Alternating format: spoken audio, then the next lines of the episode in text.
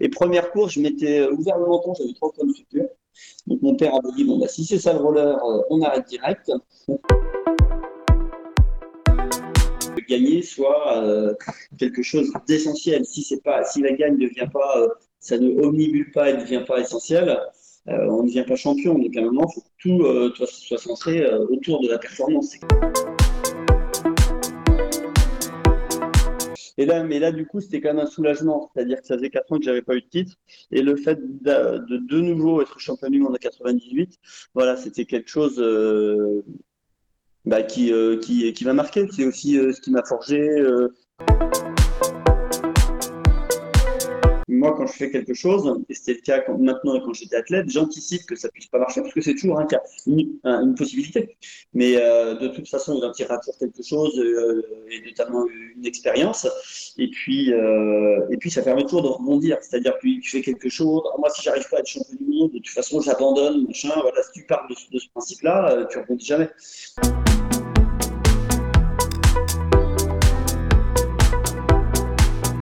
Nous sommes le 28 avril 2022, bienvenue sur Balade Roller, le podcast de roller en ligne. Donc pour cet épisode, nous allons parler de roller de vitesse avec un champion du monde. Il s'agit, il s'agit d'Arnaud Jiquel. Bonjour Arnaud. Bonjour. Alors euh, Arnaud, tu vas nous raconter donc, ta carrière dans le monde du roller, tes premières courses, et puis euh, les entraînements que tu as donnés, puis ton statut actuel de coordonnateur au Pôle France de Nantes. Euh, mais avant ça, est-ce que tu pourrais te présenter, s'il te plaît? Alors Arnaud Jiquel, j'ai 49 euh, ans, bientôt 50, le temps passe vite.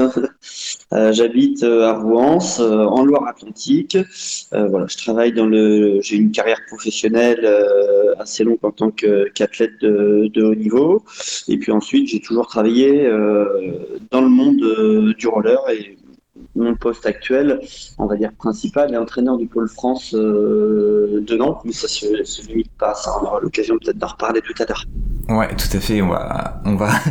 Euh, tu m'as dit que tu avais plein de projets la dernière fois qu'on s'est eu, donc euh, tu vas pouvoir me parler de, de, plein de choses. En fait, ça va être, ça va être très bien. Est-ce que tu peux nous présenter ce qu'est le roller de vitesse?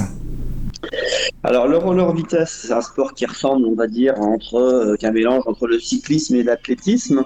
Ça se déroule à la fois sur piste, des pistes de 200 mètres euh, de long légèrement relevées dans les virages, et euh, des circuits euh, routiers qui font 400 mètres au niveau international minimum. Ensuite, les distances, il y a des distances de, de sprint euh, entre la route et la piste. Donc, il y a 100 mètres sur route, c'est en couloir comme le 100 mètres en athlétisme. Il y a sur piste le 200 mètres duel avec un patineur de chaque côté. Donc là, ce sont des épreuves au temps où c'est le meilleur euh, qui gagne. Ensuite, il y a des tournois de vitesse. Donc, il y a euh, le tour sur route. Donc, c'est un tour de généralement 400 mètres par série de, de 4. Et donc, en finale, il y a 4 athlètes et c'est le, le, meilleur qui gagne, bien sûr. Autrement, il y a le 520 mètres sur piste. C'est un peu le même type d'épreuve euh, à quatre athlètes, c'est le meilleur qui gagne dans la, finale. Ensuite, il y a une épreuve intermédiaire qui est le 1000 mètres sur piste, où il y a à la fois des, des, des, des patineurs de courte et de longue distance. Et ensuite, on passe sur les distances euh, de fond, donc le 10 km euh, à points. Donc en fait, où tous les deux tours, il y a des points euh, aux deux premiers, 2 et 1 point, plus 3, 2 et 1 point 3 premiers euh, lors de l'arrivée. Et donc c'est celui qui a le plus de points qui gagne. Et il y a des courses élimination sur piste et sur route, où là, on part à 30 athlètes et on finit généralement euh, à 3 à un tour de l'arrivée. À chaque euh, deux tours, en fait, c'est le, dernier du peloton qui est éliminé. Et, là, également, c'est le meilleur qui gagne.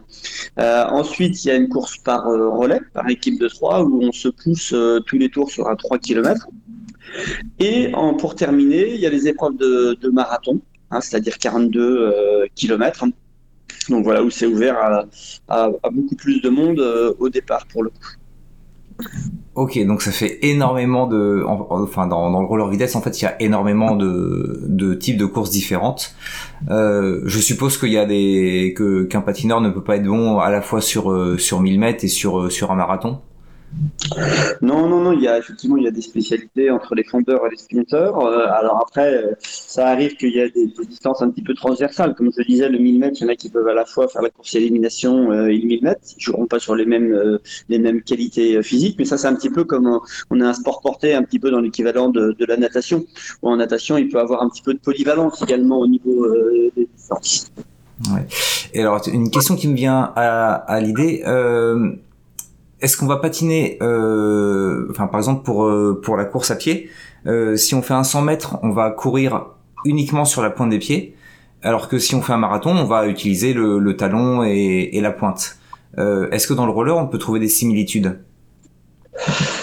Alors pas vraiment, donc que nous il n'y a pas le bon déjà nous il n'y a pas talon de pointe parce qu'on est obligé de poser euh, à plat euh, le roller sous le bassin, c'est là où on développe le plus euh, de puissance. Après ça va être plus sur la fréquence de patinage et la force émise notamment. on peut voir une différence peut-être entre sprint et le fond, ça peut arriver régulièrement sur les longues distances qu'on ait les mains dans le dos. En fait, un petit peu pour des questions d'aérodynamisme, de, de, de pour être aussi moins essoufflé, comme on fait moins de mouvements quand on a, les mains dans le dos. Euh, ensuite, non, je veux dire que la, technique est, peut ressembler. Alors si peut-être, en réfléchissant, c'est-à-dire que sur les longues distances, sur les échappées, euh, il peut avoir un quart externe. C'est-à-dire que nous, on pousse à la fois du quart interne et du quart externe, donc on rend des choses un petit peu plus complexes. Mais là, voilà, sur du sprint pur comme du 100 mètres, on va rester qu'en quart interne, alors que sur, des, sur les longues distances, euh, on va plus euh, jouer du quart interne et du quart externe, avec des foulées beaucoup plus euh, longues et beaucoup moins de fréquence. D'accord, ok. Bon bah voilà, c'était pour les, petites précisions. Et donc maintenant on va passer au, gros de l'interview. donc c'est à savoir ton tes expériences, enfin ta, ta, vie de patineur, ton profil de patineur. Et euh, donc c'est toi qui va, je vais te laisser parler. Hein. Je, euh, faudrait juste euh, peut-être pour te lancer me dire tes premières, la première fois que tu as fait du patinage, du, enfin du roller. Alors moi j'ai commencé le roller en quelle date c'était hein, Je crois que c'était en 79, en 80. J'avais 7 ans, donc je vais faire le, calcul. Et puis, euh, je dirais, c'est assez classique, hein, comme beaucoup de personnes qui débutent le sport. J'avais un ami qui faisait, euh, qui était en école de patinage euh, à Rosé, au club de roller skating Rosé, le RSR, qui existe toujours d'ailleurs. Donc, il en faisait, et puis, donc, j'ai rejoint, c'est un peu comme ça. Et puis, après, ça a été un, engrenage. Hein. J'ai eu des, résultats assez rapidement. Mes parents m'ont tout de suite énormément suivi. Et, et, puis j'ai gravi les échelons euh, de catégorie en catégorie avec euh, mon premier euh, titre de, de, champion de France en, en, catégorie Benjamin. ensuite, et là c'était en quad, hein, en patin roulette à l'époque bien sûr. Hein. Oui, bien sûr ensuite j'étais en catégorie minime, j'ai fait champion d'Europe de, de, la catégorie, champion d'Europe était en France d'ailleurs à, à, à, La Roche-sur-Yon. Euh, ensuite, j'ai continué à dominer dans les catégories cadets. À l'époque, on n'avait pas de championnat international dans les catégories euh, cadets. C'est une catégorie qui n'existe plus. Enfin, ça, change, ça changé d'âge d'ailleurs. Et ensuite, euh, j'ai été surclassé directement de, junior à senior. Et en 1990, c'est là que j'ai eu mon premier titre de champion du monde en quad. Euh, J'arrivais, c'était le 10 km à pointe, je courais un petit peu différemment de, de, maintenant parce que ça, ça, ça date forcément euh, beaucoup. Euh, et là, ben voilà, je me posais jamais trop de questions. Je savais que j'étais en forme, mais ça avait limite été un titre assez facile pour moi à l'époque. J'ai vu un gros travail d'équipe. Ensuite, alors c'était en 91, excusez-moi, je me trompais. C'était à Ostend, championnat du monde à Ostend en 91. Et en 90, c'était en Colombie. Et on n'avait pas eu le droit d'aller à l'époque. C'était dangereux, en tout cas plus que maintenant la Colombie. Et en 90, on n'avait pas eu le droit d'y aller. J'avais fait champion d'Europe en senior, euh, surclassé euh, junior, surclassé senior. Donc 80 championnat du monde à Ostende, mon premier titre de championnat du monde. 92, euh, bah, je, je, je, renouvelle. Cette fois-ci, c'était l'arrivée euh, des rollers en ligne. Donc ça, ça a vraiment révolutionné. On pourra en parler plus tard, bah, de, cette époque, de l'évolution euh, du matériel. Mon premier, titre en roller en ligne, donc c'était à Rome. et ensuite, 80. Euh, je crois que c'était en Australie, il me semble. Et là, je me fais, je crois que c'est l'année où je me fais opérer du syndrome des loges. Euh, donc malheureusement, j'ai pas pu, euh, enfin j'ai pas pu performer sur ces championnats-là. Et 94 à nouveau champion du monde à Ostend. Euh, voilà, je suis carrière un petit peu en résumé. Et ensuite, là, je suis tombé sur le, meilleur de, l'histoire du roller, euh, un Américain euh, qui a presque 50 titres de, champion du monde. Donc là, ça a été compliqué. J'ai aussi fait de belles courses, des belles victoires et beaucoup de podiums. Mais il a fallu en fait que j'attende 1998 pour avoir de nouveau un titre de, champion du monde à, à. Euh, à partir de ce moment-là, je me suis un peu plus consacré sur les marathons. C'est une période où on a de la chance d'avoir du professionnalisme dans le roller, où on pouvait bien gagner notre vie. Donc à partir de cette période-là, j'ai continué à faire des championnats internationaux, moins, mais je me suis spécialisé sur les marathons. Et en, en 2001, euh, j'ai gagné la Coupe du Monde euh, des marathons. Et euh, pendant euh, trois années de suite, j'ai gagné la Swiss Inline Cup, qui était la plus grande coupe nationale qui existait euh, au niveau mondial, où j'étais le, le, le, leader de, de, de, de, mon équipe. Et, voilà. Et ensuite, en 2005, j'ai eu, j'ai commencé en étant vieux, hein, j'avais 32, 33 ans. Euh, j'avais de plus en plus de blessures euh, que j'avais du mal à guérir, notamment une pubalgie, euh, une pubalgie euh, où ça allait un petit peu mieux pendant l'hiver. Et puis à la première compétition de Coupe de France qui avait lieu à Nîmes, bah, sur le à la sortie de l'hiver, le premier sprint, je me refais mal et je me reblesse au niveau de l'adducteur. Et puis deux, trois jours après, en allant à l'entraînement, pour la petite anecdote, je devais sentir que voilà, c'était euh, le moment. J'avais rien prémédité. Je vais à l'entraînement à la Divate à Nantes pour ceux qui connaissent. Et puis arrivé au rond-point avant de tourner à la Divate, je me suis dit j'arrête ma carrière. Ça m'a pris comme ça. Là, j'ai fait demi-tour au rond-point. Euh, je suis rentré chez moi. J'ai appelé les sponsors, la fédération et tout ça pour leur dire que, que j'arrêtais. Voilà, c'était le moment était, euh, était venu. Donc voilà pour un, résumé très très rapide de ma carrière sportive. J'ai été, euh, été en équipe de France de, euh, quasiment sans interruption de 1990 à 2005. Ouais. Eh ben, on va, on va revenir un petit peu sur, euh, sur tout ça. Euh, donc tu me dis que très rapidement, enfin dès, ta première année, en fait, tu arrives à faire des podiums? Euh, Oui, championnat du monde dès ma première année surclassé. Alors, je pense que même j'étais encore un peu plus doué euh, en, quad qu'en roller en ligne. Alors, si on pouvait revenir en fait, non, mais, euh, vraiment au, à la première année où tu fais, euh, où tu commences le, le patin. comment comment t'es par rapport à ton à ton ton copain qui t'avait dit de, de venir te rejoindre? Ah, tout jeune comme ça. Ouais, tout jeune, oui. Trop, je sais plus trop si j'ai été doué directement. Bon, j'étais assez fort, mais j'étais pas le le tout tout meilleur. Euh, au départ, j'avais aussi un tout petit gabarit. J'étais obligé de compenser, de, de compenser par, par, pas mal de vélocité. Donc, euh, sincèrement, je ne sais plus du tout comment j'étais par rapport euh, à lui. Non, mais il a pas dû. J'ai jamais même couru avec lui. Hein. Lui, il a dû faire que du loisir. Je pense que j'ai pas trop de souvenirs ou pas longtemps en tous les cas. Euh, je me souviens surtout que ma première course école de patinage, c'était les patins à lanière là. Hein. donc ça, ça, ça date. Ça rappellera peut-être quelque chose vraiment aux anciens. Mm. Et première course, je m'étais ouvert le menton trois points de suture. Donc mon père avait dit bon bah si c'est ça le roller, euh, on arrête direct. Et puis en fait, euh, on a quand même euh, continué. Après voilà, j'étais assez doué. Alors j'ai toujours une volonté de gagner, comme beaucoup, on va dire, de, de, champions sur la volonté d'en faire plus d'entraînement des petits, hein, c'est-à-dire voilà, de rester un petit peu après les autres, de rajouter des séries, de rajouter des répétitions. Donc ça, un petit peu pour encore un certain nombre d'athlètes de niveau en tant qu'entraîneur, voilà, ça fait partie des choses qui des, des, des, valeurs du haut niveau qui me semblent importantes, hmm. qui sont d'ailleurs les valeurs, euh, moi, que j'essaye de, d'enseigner au niveau de mon groupe entraînement et c'est ce qui me guide dans mon travail maintenant, c'est ce qui m'a guidé dans ma carrière de haut niveau, c'est des valeurs de travail, de pugnacité et d'humilité. C'est les trois piliers en fait en tant que sportif hmm. et Alors, en tant que, professionnel, professionnel actuellement qui m'anime. Ouais, tu dis, euh, tu dis que tu donc tu, tu faisais un peu plus de séries, tu rajoutais des, des séries. Euh, maintenant que tu vois ça avec euh, tes yeux d'entraîneur euh, et que et qu'il y a un temps de un temps d'effort et un temps de contre-effort, euh, est-ce que c'est vraiment utile? Je dirais que c'est plus sur un état d'esprit. À partir du moment, euh, ça, ça, démontre en tous les cas une motivation. Hein. tous ceux qui sont bien et qui peuvent faire une série en plus, en faire une, une, série en plus. Donc, on parle de stratégie d'entraînement, c'est un petit peu différent. Mais euh, à un moment, moi, qu'on rajoute quelques, à partir du moment où on rentre pas dans une fatigue, le fait de rajouter une série complémentaire, si on peut la supporter et si ça engendre pas de fatigue après, il n'y a pas de raison pour moi qu'on en fasse un petit peu plus. Euh, alors tu, tu parlais en fait, de séries, euh, c'est souvent des choses que tu maîtrises pas complètement. Donc, tu vas te dire, faites plus répétitions. Euh, moi, si l'athlète euh, peut en faire 9 ou 10, il n'y a, a, pas de problème qu'il en fasse 9 ou 10. Enfin, 9 ou 10, après, il faut faire attention à la question de progressivité. Mais, voilà, pour revenir à, tes questions, voilà, voilà, en, faire plus à partir du moment où on est capable de, de, supporter, bah, ça peut faire que progresser. À mon sens. D'accord, ok, oui.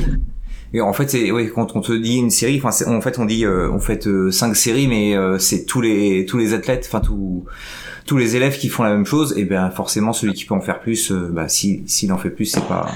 Oui, alors ça c'est aussi du cas par cas, ça dépend de ce qu'on fait avant, après, tout ça. Donc c'est une mhm. question un petit peu plus complexe que ça. Mais, euh, oui, oui. effectivement, de toute façon, là c'est le travail. Il y a un moment, je veux dire, il faut être capable, plus on, on, travaille euh, en termes de volume et d'intensité, on, on, se donne plus, on n'est pas sûr de réussir, mais on se donne plus de chances de réussir à partir du moment où on est capable d'assimiler et d'encaisser les efforts la limite, elle est là, en fait. Hein. Euh, bah, on va partir, on va aller au, moment où tu es euh, surclassé. Mm-hmm. euh, toi, c'est quoi ta, motivation en fait euh, Enfin, quelle est l'importance du roller dans ta vie en fait? Alors, quand alors ça c'est un sujet assez euh, complexe hein, parce que rien que c'est pas systématique dans tous les athlètes de haut niveau, mais euh, c'est on va dire très très très courant en fait que ils sont pas dans la normalité les athlètes de haut niveau. En plus, quand on, est non professionnel, c'est-à-dire qu'on peut réagir de façon tout à fait logique, on peut se poser des questions. Hein, c'est-à-dire pourquoi l'athlète va sacrifier un certain nombre euh, de choses pour euh, absolument voilà, réussir. Parce que pour être un champion, il faut que ça soit euh, primordial, que ça passe avant tout. Il faut que gagner soit quelque chose d'essentiel. Si, si la gagne ne vient pas, ça ne omnibule pas et ne devient pas essentiel, on ne devient pas champion. Donc à un moment, il faut que tout soit centré autour de la performance. C'est quelque chose qui me, c'est un, trait commun qu'on retrouve sur tous les athlètes de, très haut niveau, de cette volonté euh, de réussir. Euh, ceux euh, pour qui voilà c'est pas quelque chose de, primordial et surtout à ils sont non professionnels ça les fait pas vivre et ben, ils vont réagir de façon entre guillemets un petit peu logique c'est-à-dire qu'ils vont se consacrer un moment un petit peu se donner un petit peu plus de chance aux études ou commencer le travail professionnel un petit peu plus tôt. Donc là, on touche de quelque chose qui est très sensible. Et puis alors là, c'est chaque, chaque, athlète a, euh, a une volonté euh, de, vouloir montrer quelque chose. Donc des fois, ça va être de l'ordre euh, familial, des fois, ça va être voilà, ça va être montrer quelque chose à soi-même, à ses proches. donc pour pour toi, c'était c'était quoi ta, ta bah, motivation J'ai pas mal réfléchi à ça. sincèrement, je c'est difficile euh, de le dire. Pour moi, je me suis dit euh, globalement assez tôt euh, que la vie est, assez courte, même si ça peut paraître un petit peu désuet.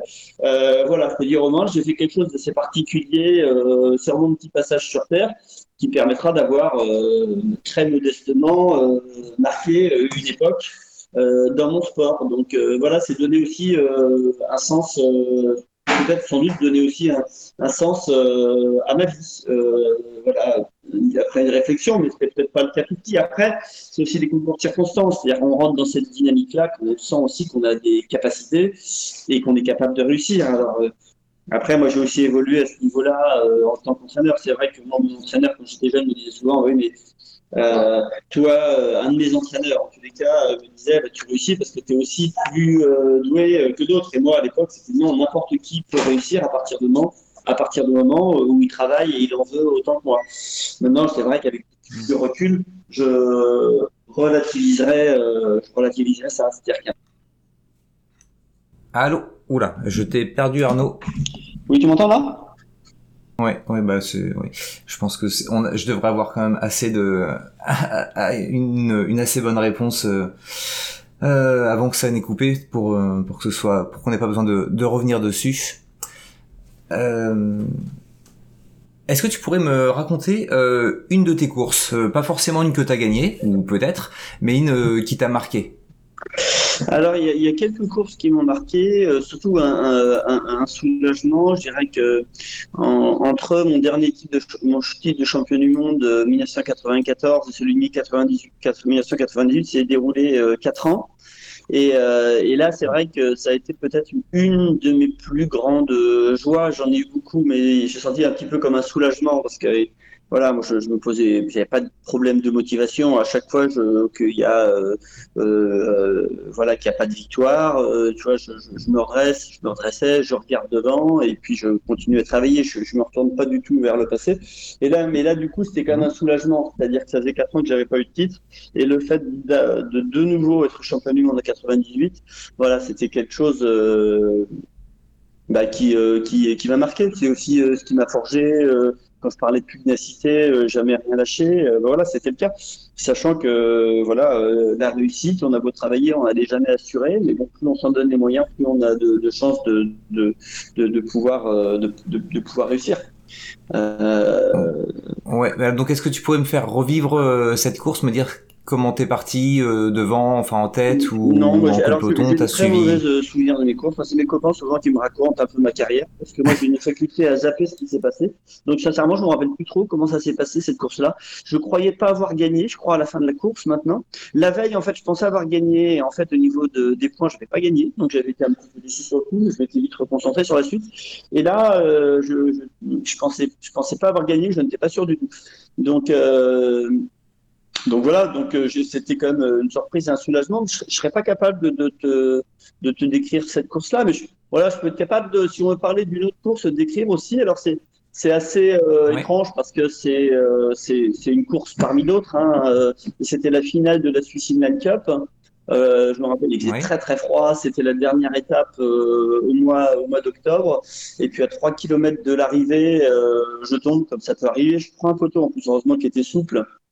Et, euh, et, euh, et, du coup, je m'arrête. Il y avait deux de mes coéquipiers à l'époque qui m'attendent. Et il restait 3 km. Et là, on a remonté euh, à bloc, peloton après, après peloton. Ils réussissent à me replacer euh, devant. Et là, euh, une fois qu'ils me déposent, je sprint à 150 mètres de l'arrivée. Je gagne la course et je gagne du coup la Coupe nationale de Suisse. Euh, voilà, il y avait aussi cette notion d'équipe qui m'avait plu et puis le fait d'être dans une situation euh, très très euh, périlleuse et réussir à faire un effort de remontée, c'était une, une, de mes plus belles performances sportives, je trouvais ce type de victoire. voilà, après quand je parlais de Chad qui était le champion olympique sur glace américain, qui a eu 50 titres de champion du monde aussi, je l'ai très rarement battu à la régulière. Euh, je l'ai battu une fois sur le marathon de Eindhoven un contre en sprint. Ça fait partie des choses qui, qui m'ont marqué parce que c'était pas si, euh, si courant que ça. Mais j'ai tellement fait de, centaines euh, de, courses et puis aussi beaucoup de victoires que c'est, c'est difficile de, se souvenir certaines en particulier. Aussi, bah, après, c'est plus les courses, mais bon, voilà, c'est aussi quand même un certain nombre de, de, de grosses, grosses chutes mais on pourra peut-être en revenir après. C'est des choses qui m'ont aussi euh, forcément euh, euh, marqué par rapport à ça. Mais, mais, mais, sinon, voilà, les victoires, je me souviens, c'est aussi mon premier titre de champion d'Europe en minime. C'est des choses, l'état d'esprit dans lequel on est, la volonté de serrer les dents quand on part au sprint, de, un petit peu le, le cerveau déconnecte à ce moment-là, et puis il n'y a plus que l'envie de gagner et, et l'intensité qu'on va pouvoir y mettre qui, qui rentre en ligne de compte. Euh, Et ben justement, on va, on va parler de des blessures. Est-ce que tu peux me raconter euh, combien tu, enfin, quelles sont les grosses blessures qui t'ont suivi en fait? Les blessures principales que j'ai eues, moi j'étais un des premiers en France à me faire opérer du syndrome d'éloge en tout début des années 90, c'est-à-dire que j'avais euh, des douleurs de, euh, au jambier. Alors au départ, je savais pas trop ce que c'était. Si mon entraîneur Christophe Audouard de départ, Christophe Audouard, mon entraîneur de l'époque, lui euh, avait eu ce même problème-là, mais il se connaissait pas en France. Il est allé se repérer aux États-Unis, donc lui, ça lui avait tout de suite mis la puce à l'oreille. Mais c'est encore un des gros problème actuel hein, que on peut retrouver dans les athlètes de roller, c'est-à-dire c'est une atrophie en fait du muscle euh, euh releveur ou latéral de, du, du, c'est-à-dire au niveau de la jambe en bas euh, devant le mollet. Et, euh, et en fait, à force de, de trop travailler, c'est un petit muscle qui n'est pas fait pour grossir autant que ça. Et du coup, en prenant du volume, il est compressé euh, dans la ponévrose, l'enveloppe qui entoure le muscle, et euh, quand il se contracte, du coup, le sang ne passe plus. Donc, ça provoque, ça provoque des crampes en fait euh, qui peuvent durer longtemps. Et donc, du coup, on a du mal à contrôler les rollers. Et même si on est super en forme, on n'arrive pas à, à, à patiner et à s'exprimer. Donc ah ça, j'ai été opéré une, une, première fois, je crois que ça devait être en 1990 peut-être, ou 91, 90. Euh, l'opération elle consiste à enlever du muscle L'opération consiste en fait à découper la ponévrose. On ouvre au niveau euh, du jambier on incise et on découpe l'aponeuvrose pour que le muscle puisse prendre plus de place. D'accord. Et ça, je me suis fait opérer deux fois. Une fois sur le devant et une fois sur le péroné latéral. Et l'autre, c'était en 93. On devait aller au championnat du monde euh, en Australie. Enfin, j'y suis allé. Et là, j'étais, euh, j'avais rarement été aussi fort. Hein. Je dominais vraiment tous les stages. Mais en fait, là, j'avais une récidive sur le muscle à côté. Et sur le championnat du monde en Australie, j'étais super bien, mais je pouvais simplement pas forcer. Parce que dès que je forçais, j'avais des crampes aux jambiers. Donc j'étais obligé de limiter mon effort, euh, euh, ralentir. Donc voilà, ça, il a fallu faire face à ça. C'était euh, voilà, les moments où j'ai difficile. Non, je ne posais pas de questions, j'allais d'avant, j'étais nature optimiste, de quoi qu'il arrive. Euh, donc voilà, et ensuite, euh, j'ai pas de souvenir d'avoir des grosses, grosses blessures sur le reste de ma carrière, mis à part sur plutôt la fin de ma carrière. Une des plus grosses qui m'a forcément énormément euh, marqué, ça devait être, je sais pas, je sais plus quelle année, euh, peut-être euh, quelque chose comme 99, peut-être 2000. il y avait une Coupe de France autour du lac d'Annecy. Et là, j'étais échappé avec deux compatriotes. Enfin, j'étais avec Franck Cardin. On monté une, grosse côte sortie du lac d'Annecy. On était échappé à trois dans une grande descente. Franck Cardin, Massimiliano Presti, un Italien. Et euh, là, concours de circonstances, il y avait euh, une voiture euh, qui arrivait euh, par la gauche qui avait forcé le barrage, une autre voiture qui avait forcé le barrage des policiers qui arrivait à contresens. Et il y avait une voiture ouvreuse, une Smart en fait, qui arrivait, qui a pilé. Et donc en ce moment, nous on suivait la voiture ouvreuse. Elle, elle a pilé. Et au moment où je lève la tête, je vois une voiture à droite, une voiture au milieu, une voiture à gauche. On était à presque 60 km/h. Et là, je me suis jeté en fait sur la gauche. Euh, ça durait même pas un dixième de seconde. Et là, j'ai cogné en fait, euh, mon... c'est ça qui est, qui est fou. Hein. J'ai cogné en fait mon patin gauche dans la roue gauche de la voiture. Euh, mon adducteur a cogné très fort dans le, le pare-choc de la voiture. J'ai arraché mon roller, mhm. c'est-à-dire j'ai déchaussé le roller du pied gauche. Et fait, ah oui, alors là, faut, oui, faut, faut coupé de chiffon dans un arbre et je suis tombé dans le ravin. Et, euh, oh. et j'ai quasiment rien eu, quoi je me rappelle, euh, en fait, j'étais en bas du ravin et puis euh, je me suis dit est-ce que je ne joue pas? Parce qu'il faut savoir que quelques temps avant, en plus à l'entraînement, euh, malheureusement, il y avait un athlète qui est devenu paraplégique à l'entraînement et c'est moi qui étais allé le voir à, ce moment-là, donc ça m'avait forcément beaucoup marqué. Donc je me rappelle que je me dis bon, bah, je sens mes jambes. Je sens, je sens mes bras, donc c'est bien. Donc voilà, je, je, suis, je, suis, remonté du ravin avec les mains comme ça en grimpant, avec un pied dans les ronces et l'autre le roller. Et, euh, au final, euh, j'ai eu trois points de suture euh, où j'ai eu l'impact au niveau de, de l'ischio à l'intérieur de la jambe, une légère entorse de la cheville et une très légère entorse cervicale. Et deux, deux, jours après ou trois jours après, je pouvais retourner l'entraînement. Donc forcément, ça c'est une, c'est une chute qui marque parce qu'à un dixième près, euh, je serais peut-être pas là ou pas en bon état. Quoi. Mm. Ouais, effectivement, c'est, T'as dû te poser beaucoup de questions quand t'étais en bas du, du, radin, du ravin pour savoir si tu remontais ou pas. Quoi. Euh, voilà, tu, tu penses plus hein, rapidement quand même, mais bon, forcément, même maintenant encore, c'est voilà, j'étais là, j'ai vraiment eu euh, de la chance, puis aussi le réflexe. Euh, et puis, euh, qu'est-ce que j'ai fait J'ai construit des bons traumatismes crâniens, ça va faire peur aux gens, c'est un peu du coup là, mais euh, c'était une bonne chute sur la tête aussi, euh, 93, 93, quelque chose comme ça, avec du genre Mestras, tragédie de France, je tombais directement sur la tête. Donc là, j'ai eu euh, un petit perte de connaissance, euh, 4 points de suture à l'arcade, 3 points de suture au menton, j'avais les lèvres tout arrachées le nez tout arraché. voilà. Puis à l'époque, il n'y avait pas les mêmes protocoles de commotion cérébrale. Hein. Euh, une fois, ça m'arrivait même aussi une course aux États-Unis. On était, on courait sur un aéroport. Et là, en fait, j'ai pris un, vieux joint qui était, faisait une chaleur pas possible. Donc là, j'étais tombé la tête la première aussi. J'avais pas eu le temps de me rattraper avec les mains. Et là, je me souvenais plus qu'on était aux États-Unis. Je me dis, qu'est-ce que je fais là? Où je suis? Aussi les années 80. Euh, et puis, qu'est-ce qu'il y a? Je l'ai pas mal, hein, mais une autre marquante, autrement, euh, là, c'est pareil, je, me, suis sorti avec rien, j'ai eu de la chance, un virage qui était mouillé, une course en Suisse. Il y a trois athlètes qui tombent devant moi au milieu d'un virage, donc je saute par-dessus. J'atterris sur les deux rollers, mais comme c'était mouillé, je glisse sur les deux rollers, je me couche et je passe sous la rambarde de sécurité. Et je tombe dans un ravin aussi où il y avait que de l'herbe. Et juste avant, il y avait des gros pieux en bois. Hein, j'ai eu de la chance. Et là, euh, bah je, je, comme dans le cyclisme, je remonte, je remonte le ravin, je repars. Bon, j'ai jamais réussi à rattraper la tête, mais là, du coup, j'avais rien mis à part deux, deux bleus en fait sur le dessus des pieds, parce que c'est les deux, ça avait cogné en fait sur ce qui tient à la rambarde de sécurité. Donc, euh, donc voilà, voilà. Et puis, euh, sans dire qu'est-ce qu'il y a eu pour finir un peu les chutes, hein, il y en aura encore quelques-unes, mais euh, sur ma fin de carrière, c'est aussi, voilà, ça fait partie des choses qui, les blessures sur, qui précipitent, peut-être, enfin précipitent, j'avais 33 ans, hein, mais euh, où voilà, j'ai un copain qui est tombé devant moi en plein sprint, du coup, et puis je, je, voulais l'éviter, sauter par-dessus, je me suis pris ses rollers, et puis là, je me suis fait fracture de la clavicule et puis du scaphoïde en même temps. Un classique, on va dire. Mais Ouais. euh, puis après, voilà, il y a un certain nombre de chutes. Mais voilà, ça, moi, ça a été quand même bien, euh, bien jalonné. Disons surtout une chute qui aurait pu être très très grave. Après, euh, voilà, les autres, ça fait partie ben, du sport. hein, on peut le voir. hein, c'est un peu comme le cyclisme. hein.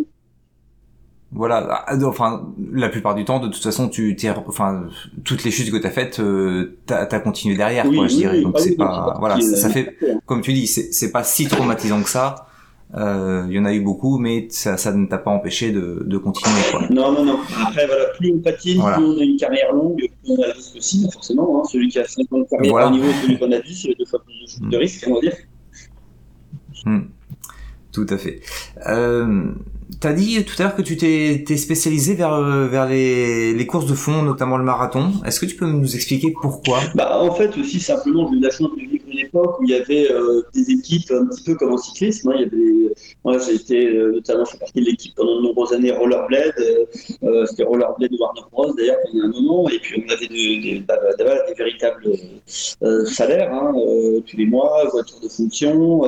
et puis c'était aussi un moyen de, bah, c'était une période de gros développement du roller. Il y avait énormément de de, gros marathons partout dans le monde, avec aussi euh, des grosses primes. Donc, il ne faut pas se cacher. Moi, déjà, en vieillissant, euh, j'étais spécialiste des courses sur piste à points et élimination. Euh, ça, devient des fois un petit peu plus dur cette, intensité. Et puis, à un moment, en termes de stress tout ça, les marathons, il y avait la notion d'équipe. Ça faisait plus un, certain nombre de choses qui disaient que c'était quand même intéressant. Pour moi, ça, correspondait plus à ce que je cherchais. Et puis, il ne faut pas aussi se leurrer. Hein, le, côté, voilà, les sponsors voulaient absolument qu'on fasse ces marathons, à l'époque, euh, un sponsor comme Rollerblade, ils vendaient plus de rollers que de ski, hein, donc il y avait un véritable marché autour du, euh, du roller. Donc, euh, donc voilà, c'est ce qui a fait que je me suis plus spécialisé sur le marathon. D'accord. Euh, alors, une autre question. Euh, Qu'est-ce qu'il en est, ou enfin, actuellement et à l'époque, du dopage dans ce sport? Alors, le dopage, j'en ai souvent euh, entendu parler, mais j'en ai jamais vu. Alors moi, je, aussi bien en tant qu'athlète, en tant qu'entraîneur, je ne suis pas du tout euh, dans la suspicion, parce que je veux dire considérer qu'à partir du moment où tu considères que tout le monde est dopé, euh, tu ne fais plus rien. hein. Pour dire, moi, j'étais pas du tout dans la notion de, dopage, je prenais même pas de compléments alimentaires, voilà, euh, j'étais et j'ai, euh, c'est quelque chose qui euh, m'a jamais euh, du coup, traversé l'esprit. D'autant plus quand on gagne 100, euh, on on se pose même pas la question puisqu'on gagne 100 euh, euh, de toute façon. hein. Donc moi, je, je moi, moi je me rappelle notamment quand j'étais dans des équipes, quand j'étais dans l'équipe, il y avait deux grosses équipes, on va dire Rollerblade et Salomon. Quand j'étais chez Roll- chez Rollerblade, tout le monde me disait euh, de toute façon, ça se dope chez dans l'autre équipe, euh, de toute façon, ça se dope, on le sait. Puis après, quand j'ai changé d'équipe, on me disait la même chose de l'autre côté. Alors que moi, je vivais tous les jours avec eux. Il y avait des étrangers, euh, ils avaient une maison pendant six mois de l'année sur laquelle ils habitaient pas loin de, chez moi et on s'entraînait tous les jours ensemble. Donc, pas que ça n'existe pas. Euh, D'ailleurs, il y a eu des, il y a eu certains cas qui ont été euh, positifs. Non, en tous les cas, je pense que euh, était très loin d'une généralisation, à mon avis. Ce que je veux dire aussi, c'est que je connaissais en tous les cas énormément de patineurs qui étaient capables de gagner en les côtoyant tous les jours. J'ai jamais vu voilà, se, se doper ou prendre quoi que ce soit. D'accord, ok, ok. Euh, Est-ce que tu peux nous parler de la transition euh, du quad vers les rollers en ligne? Ouais, alors ça c'était quelque chose de vraiment, bah, c'était un bon tournant super intéressant hein, qui a fait aussi évoluer, euh, évoluer le sport. La première fois que j'ai vu des rollers en ligne, c'était en 1987 aux États-Unis. J'étais, ouais, j'étais assez jeune, je devais avoir 15-16 ans. C'est mon premier gros voyage aux États-Unis. On a fait toute une tournée, ça s'appelait la Coupe de l'Amitié. Euh, un groupe d'une dizaine de jeunes et puis on avait fait tout un tour des États-Unis en van et on faisait différentes courses à différents endroits. Et à un moment, à Coudray, là-bas, ils avaient une piste et puis un circuit routier. Je crois que c'est près de la région des Grands Lacs, il y avait un, petit bus rollerblade qui était passé. Et voilà, ça va bientôt sortir, vous allez voir, c'est des nouveaux types de rollers, c'est top. Et on avait essayé ça en 87, on avait trouvé ça un petit peu marrant, mais jamais on n'aurait pensé que qu'un jour on puisse rouler dessus. Et puis, tout début euh, des années 90. Euh, euh, on s'est aperçu déjà que ça existait en Hollande. C'était le seul pays où ça existait, les rollers en ligne, mais pas du tout dans le mode loisir comme ça a été développé. Hein. Des patins à glace, en gros, des chaussures de, patins à glace avec des, des platines et des roues de roller. Et puis, la deuxième fois qu'on a vu, ça devait être Edouard Hagen, je crois que c'était Rennes Souboulette qui avait été invité et ça allait plus vite, donc il nous avait battu avec le roller en ligne à cette époque-là. Et puis, euh, Philippe Boulard, un autre athlète sur la traversée de Paris, qui était un gros marathon de roller aussi, qui avait des patins de loisirs et qui nous avait battu, parce que c'était sur des pavés, donc le rollering passe beaucoup mieux sur des pavés, et qui avait également gagné la course. Et à un moment, euh, voilà, la fédération a, décidé que c'était une opportunité de développement et a décidé d'ouvrir les courses au roller en ligne. Donc là, ça a été un moment important, parce qu'il y a beaucoup de pays et un certain nombre d'athlètes euh, voilà, qui étaient très réfractaires aux nouveautés en disant euh, ah ça va tuer notre sport, c'est pas aussi beau, c'est plus cher, ça va pas ça va pas marcher, etc., etc. Mm. Moi, tout de suite j'ai parti, euh, j'ai pris le parti pris de dire voilà, il faut de toute façon quoi qu'il arrive pas pas se poser de questions et pas prendre du retard. Euh, et surtout prendre de l'avance par rapport aux autres. Donc, directement, je ne me suis pas posé de questions, je suis passé directement au roller en ligne et j'étais un des tout premiers à faire des courses en France qui étaient mixtes, à la fois avec des rollers en ligne et, euh, et, des quads. Et pour ce c'est ce que j'allais te, te, dire. Il y, a, il y, a, une période en fait où c'était voilà, mixte. Il y a une période pendant deux ans où ça a été mixte. Mais en fait, rapidement, comme les rollers en ligne étaient plus rapides, c'est passé que roller en ligne. Quoi. Hein. Euh, et donc, euh, rapidement, j'ai fait des stages avec l'équipe de France de short track avec Christophe Audouard, mon entraîneur de l'époque. On prenait beaucoup de documentation sur la glace. On est allé beaucoup en Hollande courir, bah, justement pour euh, techniquement s'adapter le plus vite possible. Et, ça, bah, toutes, les nouveautés, hein, notamment en France. Moi, je me souviens des premières courses qu'on avait gagnées en France. Euh, on avait en fait, on était trois ou quatre en roller en ligne et tout le reste du peloton était en quad et on avait été sifflé tous les derniers tours parce que tout le monde nous lâchait dans la roue et tout le monde disait oui mais ça va tuer notre sport, c'est inadmissible et on se faisait siffler, siffler, siffler par le public, euh, voilà. J'avais pris le micro à l'époque en disant bah, vous voyez vous nous sifflez aujourd'hui mais demain vous serez euh, les premiers à nous applaudir quand on gagnera. Et, euh, bah, ça n'a pas manqué parce qu'en fait, on a pris de l'avance par rapport aux autres pays, notamment l'Italie, qui était un, pays euh, ultra dominateur euh, en quad, et eux, ils ont perdu au moins 2-3 ans à se poser la question. Ah donc, voilà, donc le, roller en ligne, on, a su s'y adapter et ça permet qu'on soit vraiment, nous, pour le coup, dominateur les premières années sur le, sur le, sur le, roller, sur le roller en ligne. Mmh. Ah, ça, je pense que c'est en fait les gens ont peur du changement.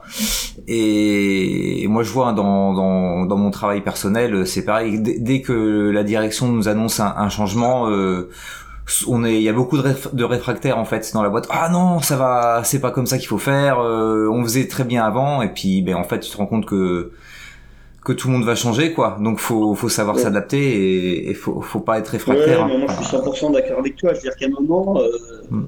même si c'est pas toujours facile moi j'essaye de, de, voir euh, hmm. chaque difficulté comme une opportunité à un moment s'il y a changement et quelque chose qui pense ça dépend soit tu la prends comme mais voilà es négatif en disant on ne pourra pas ça va jamais marcher on n'a pas les moyens ou autrement tu essayes de structurer de réfléchir comment euh, ça peut devenir une, une opportunité comment tu peux mettre à profit au niveau du Covid, moi, c'était la réflexion avec les athlètes. Voilà, c'est compliqué. Maintenant, est-ce que c'est pas l'occasion de travailler des choses différentes, voir ce qu'on peut mettre à profit, euh, prendre le temps de travailler sur autre chose qu'on n'a pas le temps de faire d'habitude. Euh, voilà, moi, je pense qu'en cherchant, il y a toujours des, solutions, mais un, déjà, il faut y croire, parce que si on n'y croit pas, bon, on est sûr que ça marche pas. Donc, c'est la première chose, c'est optimiste et croire, parce que si on n'y croit pas, euh, déjà, c'est pas la peine de donner quelque chose. Et puis après, on essaie de mettre des choses en place pour, bah, profiter euh, euh, des difficultés, se, structurer son entraînement, structurer tout ce qui concerne voilà, euh, le développement d'une activité.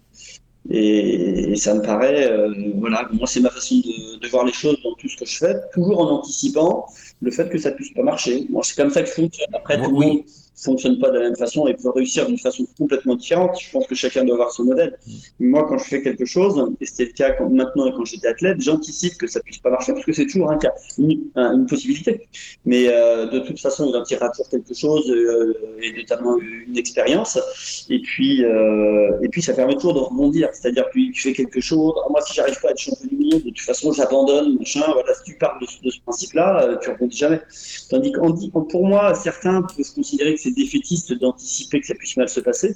Moi, je pense que c'est être capable de toujours rebondir. Ça ne veut pas dire qu'on n'en veut pas à 2000% dans ce qu'on veut réussir à faire.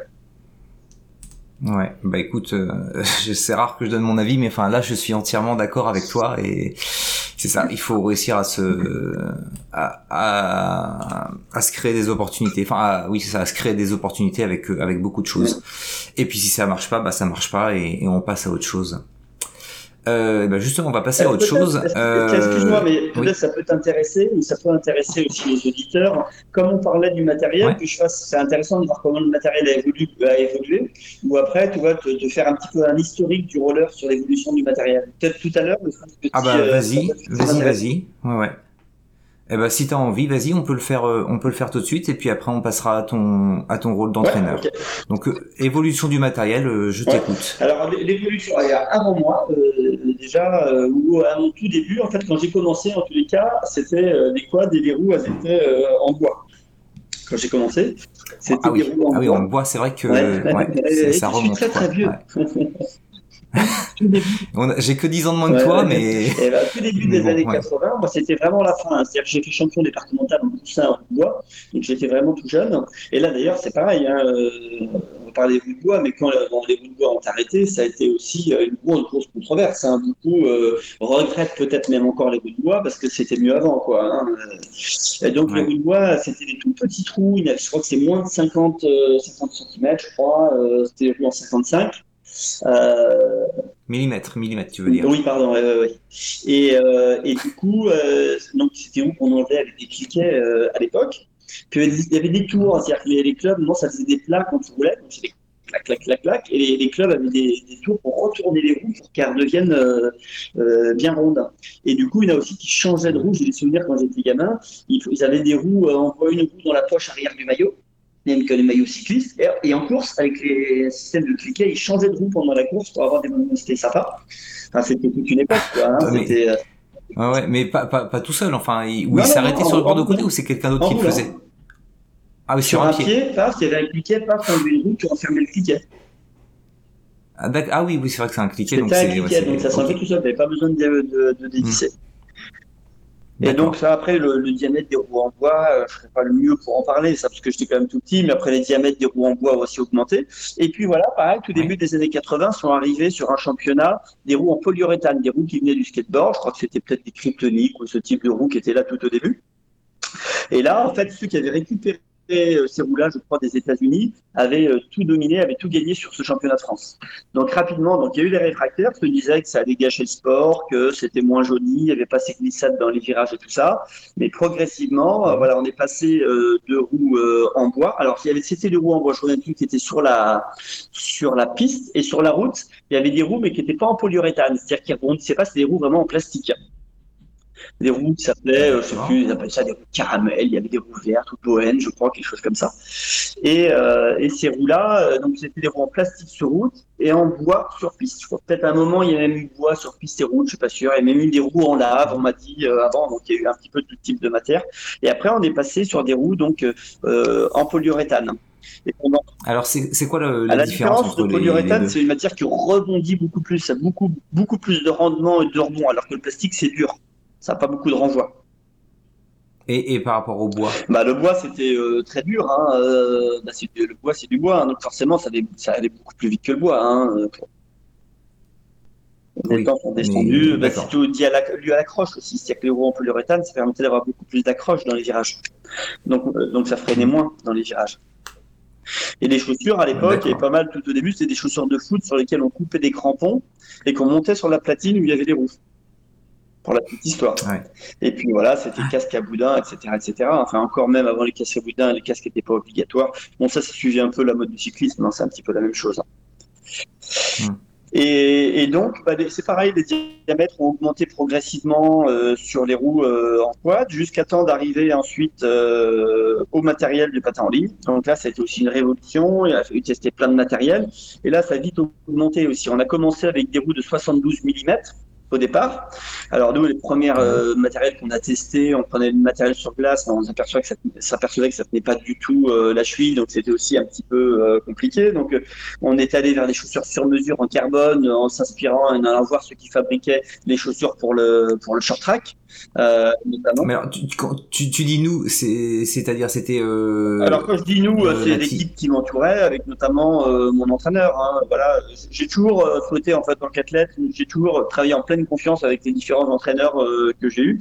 Et voilà, pour moi, c'était à chaque fois je dis nous parce que c'était. Mais, mais les fabricants, de, mais les fabricants de rollers dans tout ça, ils vous, ils vous questionnaient Alors tout au départ, ils ont fait, ils ont, on est parti avec le matériel qui existait déjà, c'est le matériel avec les Hollandais qui en faisaient déjà depuis 10 ans. Et puis après, il y a toutes les marques du roller du quad euh, qui ont suivi la tendance et qui se sont mis à, à, fabriquer des rollers en ligne. Ah, parce que vu que ça passe en ligne, il fallait qu'ils s'adaptent au marché. Donc il y, a, des marques qui sont très bien adaptées, qui ont réussi à faire du bon matériel au roller en ligne. Et il y en a d'autres qui n'ont jamais réussi et qui, sont, euh, qui ont arrêté d'exister. Et donc là, on est passé avec des 5 roues, pour faire rapidement. 5 roues en 72, 5 roues en 76, 5 roues en 78 mm. Euh, ensuite, on est parti à 5 roues en 80, 5 roues en 84 mm, 5 roues en 90, mais ça, ça n'a pas duré très longtemps. Ensuite, on est passé à 4 roues, parce que sinon, ça, on a augmenté le, diamètre, mais ça faisait trop long en longueur de platine, donc on est passé aux 4 roues. 3 roues mhm. en 100 mm, une roue en 84. 3 roues en, 100 mm, une roue en 90 mm. Ensuite, on est passé rapidement à 4 fois 100 mm. Ensuite, en 110 mm, donc avec un 110 mm, il y en avait une qui était en. Donc c'est pareil parce que c'était histoire d'anthrax où on fixe. Donc au départ, on est passé aussi sur du, euh, du, du 3 x 110 et puis une fois 100. Et ça, et maintenant, on est toujours là, c'est-à-dire 3 x 110. Certaines filles ont 3 x 110, une fois 100. Sinon, la plupart sont en 4 x 110. Et ensuite, et c'est là qu'ont été mis des limites, on est passé en 3 fois. Euh, 125. 3 fois 125, mais là, du coup, ça a été limité que sur les marathons. Et sur les épreuves sur anneau, c'est-à-dire piste et circuit routier, on n'a pas le droit de les mettre. Et là, du coup, on a, la limite a été euh, mise sur ces euh, diamètres. Sur ce moment, il fallait bien mettre une limite aussi, hein, parce que ça va toujours de plus en plus vite, mais aussi, voilà, je pense qu'il y a toujours un petit peu, euh, du coup, un petit peu plus de, de danger. Donc, je pense que c'était bien un moment de mettre les limites, comme ils l'ont fait un moment en vélo. Hein. Alors oui, est-ce que tu peux nous, expliquer euh, l'avantage de d'augmenter le diamètre des roues? Bah, c'est plus de développement. C'est-à-dire, c'est un petit peu plus dur à lancer, mais une fois que c'est lancé, ça va plus vite. C'est nous, on ne peut pas changer de vitesse comme en vélo, mais par contre, notre moyen de changer de développement, c'est le diamètre des roues. Et le, le fait d'avoir euh, 3, 4 ou 5 roues ah, C'est une question, euh, c'est une question d'appui. Plus on a de roues au sol, plus c'est maniable, plus ça tourne facilement, plus c'est facile à mon sens d'éviter les roues, et plus on a enlevé en fait de, de points d'appui au sol, moins ça tourne. Si, si on enlève toutes ces roues sur un roller par exemple et qu'on laisse que les deux à chaque extrémité, on s'aperçoit que ça tourne beaucoup moins. Ouais, alors moi je vais je vais raconter mon anecdote. Hein. Euh, je faisais à, l'époque du, du quand j'étais euh, adolescent du roller agressif. Donc j'avais euh, deux roues à l'extérieur, une avant et une à l'arrière, et les deux du milieu c'était des anti-rockers, donc qui, qui, ne touchaient pas le sol. Et j'étais trop content parce que je patinais bien. Et un jour je vais faire du, du roller du, du roller hockey sur la place là où, où je faisais ça. Et là, je me suis rendu compte que le fait d'avoir enlevé mes deux roues du milieu, mais je ne pouvais plus tourner du tout. J'avais aucune maniabilité. C'était vraiment euh, flagrant. Ouais, voilà, je, je te confirme du coup. Mm. Euh, oui, donc voilà le Donc ouais, là c'est limité. Euh, les, les, tu dis qu'actuellement c'est limité à 125 euh, uniquement pour le, le marathon. Enfin qu'on. Euh, mais euh, avant, il n'y avait pas vraiment de, de limite. C'est-à-dire qu'on on était, je sais pas, à 4 x 100 et euh, on a pu passer à 4 x 110 sans, sans réglementation. Oui, il n'y avait pas de. On aurait pu le faire depuis longtemps. Non, parce qu'il n'y a pas eu de demande particulière. Donc, euh, donc à mon avis, à l'époque, il n'y avait pas de réglementation. La réglementation, elle a été faite. Il y avait une réglementation simplement sur la longueur du roller, mais pas sur le diamètre des roues.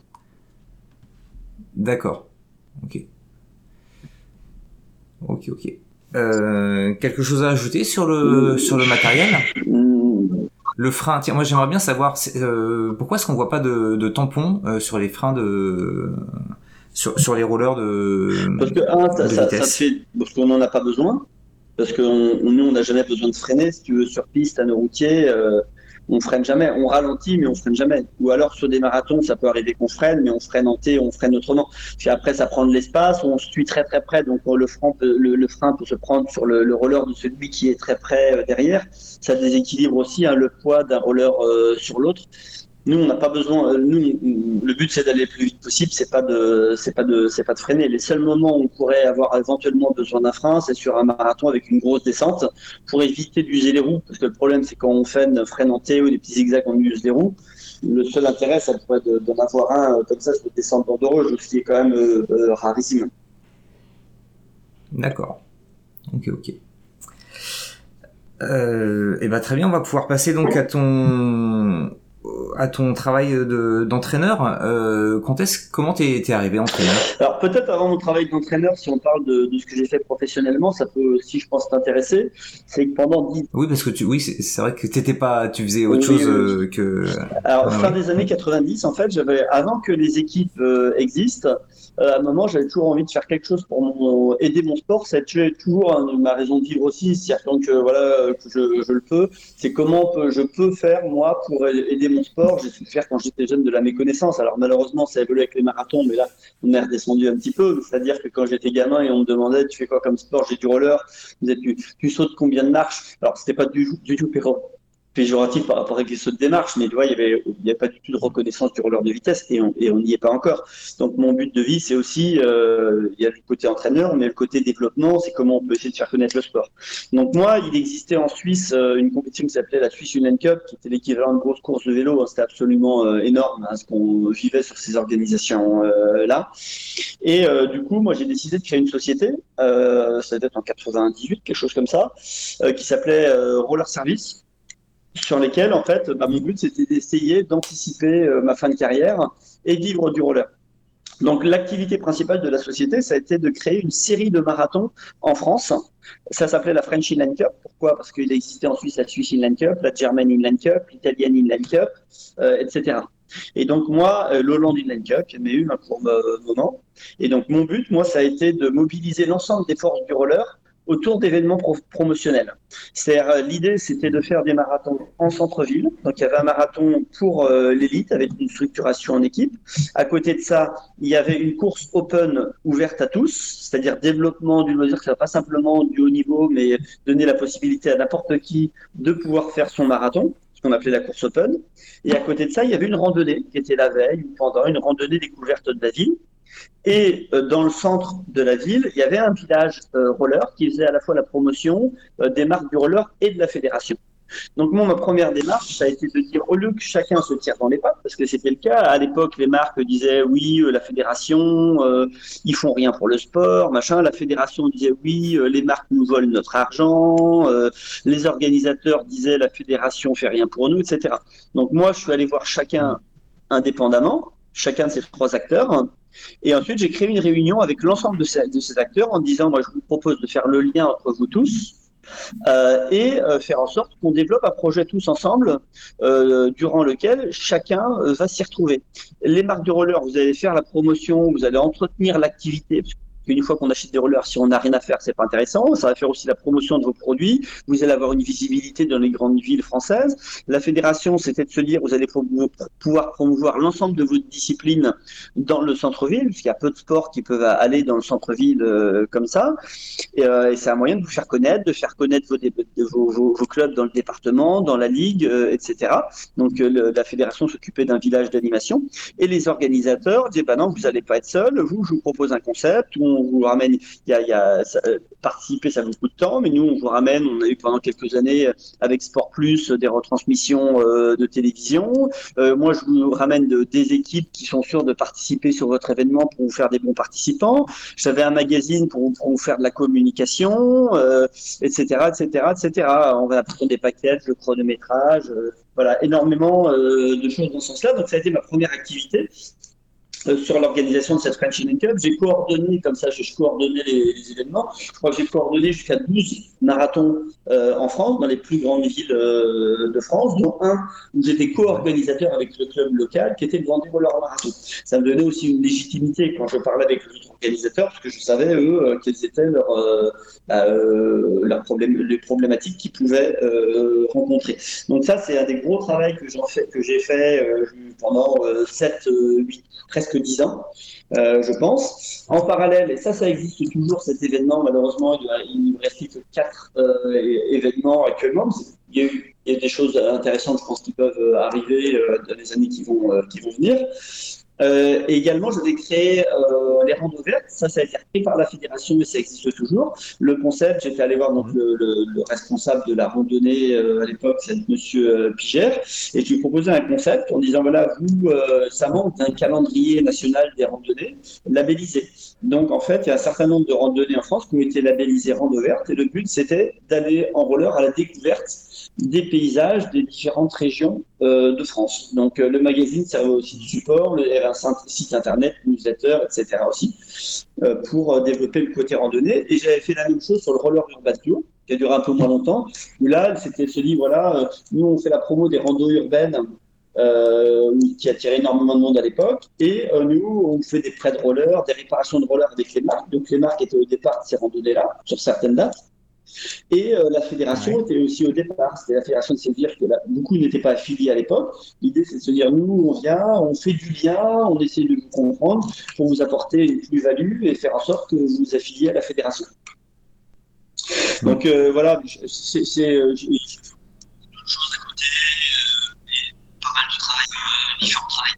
Attends, je, je t'entends de loin là. A dû changer un peu. Non, toujours de loin. Ah, reparle là. mieux.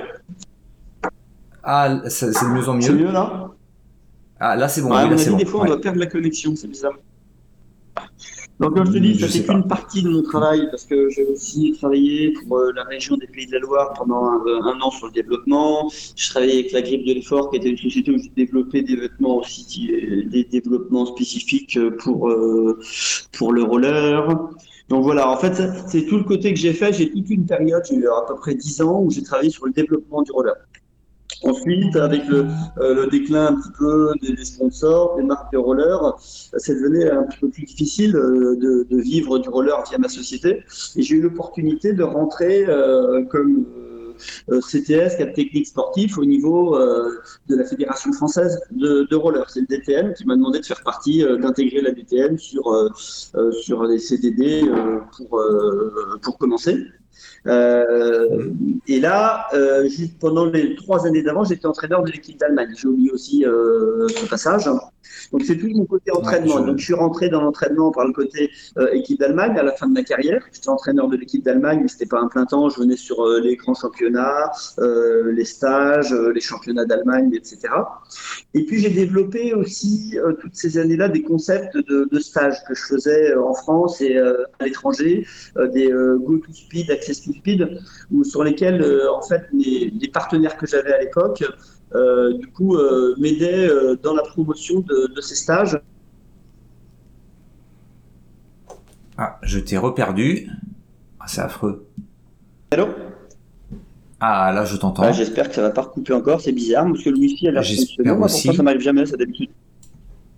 Ouais, moi non plus, donc euh, c'est c'est étonnant. Mais bon. Ouais. Euh, donc je vas-y, continue sur euh, après l'équipe d'Allemagne. Oui, en, en fait, je- là, j'ai passé tout ce que j'ai fait en termes de développement. Et euh, en parallèle et par la suite, j'ai aussi beaucoup travaillé dans le domaine de l'entraînement. Donc, une des premières activités que j'ai eues, après avoir passé les diplômes, brevet d'État euh, premier degré, euh, deuxième degré euh, notamment, euh, j'ai j'ai organisé des tournées de stages en France et à l'étranger, euh, en collaboration avec mes partenaires de l'époque. Et ces stages pouvaient s'appeler Access to Speed, Go to Speed. L'idée, c'était de passer des gens qui achetaient des patins loisirs, les, les faire aller vers le côté sportif pour qu'ils continuent à patiner, pour que les rollers restent pas dans le placard. Donc c'était euh, un, des, un des axes aussi euh, de développement, euh, ces stages. Euh, et euh, quand j'ai décidé d'arrêter la société sur le côté développement, euh, pour le coup, euh, après j'ai eu une proposition de rentrer au sein de la direction technique nationale de la Fédération française de, de, de roller et skateboard, euh, roller sport à l'époque. et, ouais, alors c'était en l'année où tu as, as arrêté le, le, la compétition et cette année-là. J'ai arrêté la compétition en 2005. Ensuite, j'ai continué la société jusqu'en 2000, jusqu'en 2007 ou 2008 peut-être. Ouais. Euh, et à partir de ce moment-là, euh, ou en parallèle aussi, j'ai entraîné euh, l'équipe d'Allemagne. Je crois que ça doit être de 2007 à 2009. Et en 2009, j'ai intégré euh, la DTN de la Fédération française de roller et skateboard. Et là, j'ai du coup, j'ai vendu la société, j'ai arrêté la société. Et du coup, ah oui, d'accord. Allô? Oui, oui, oui, je, je d'accord, je, je comprends. moment-là, j'ai arrêté la société, j'ai changé de, de, de, de direction euh, consacrant à l'entraînement. Donc à partir de ce moment-là, j'étais entraîneur. Mon activité principale, et ça a été la même à peu près depuis dix ans, c'est entraîneur du pôle France euh, de Nantes, travailler au quotidien. Et euh, l'autre partie était sur les équipes de France, entraîneur des équipes de France, soit junior, euh, soit euh, senior. Ok. Et donc euh, concrètement, c'est ça consiste en quoi ce travail? Euh, bah Alors moi, je, je, je m'occupe d'un de, d'un pôle, d'un pôle, d'un pôle, d'un pôle France, sachant que au niveau de la fédération, donc combien de personnes Il y a différents ouais. pôles d'entraînement. On a deux pôles espoirs, un à Dijon, un à Saint-Brieuc. On a un centre d'entraînement euh, régional qui est réservé euh, que aux athlètes de, du pays de la Loire. Et ensuite, il y a deux pôles France qui là qui sont réservés qu'aux seniors. Les pôles espoirs sont euh, des juniors B, juniors A. Et les pôles France sont réservés qu'aux seniors. Donc, il y en a un à Bordeaux et un à Nantes. Donc, moi, je m'occupe actuellement des seniors. On est 14 athlètes au niveau de la structure. Cette année, 15 athlètes même. Non, une partie. Enfin, vous voyez, voilà, il y a, deux groupes de, de niveaux sensiblement euh, différents.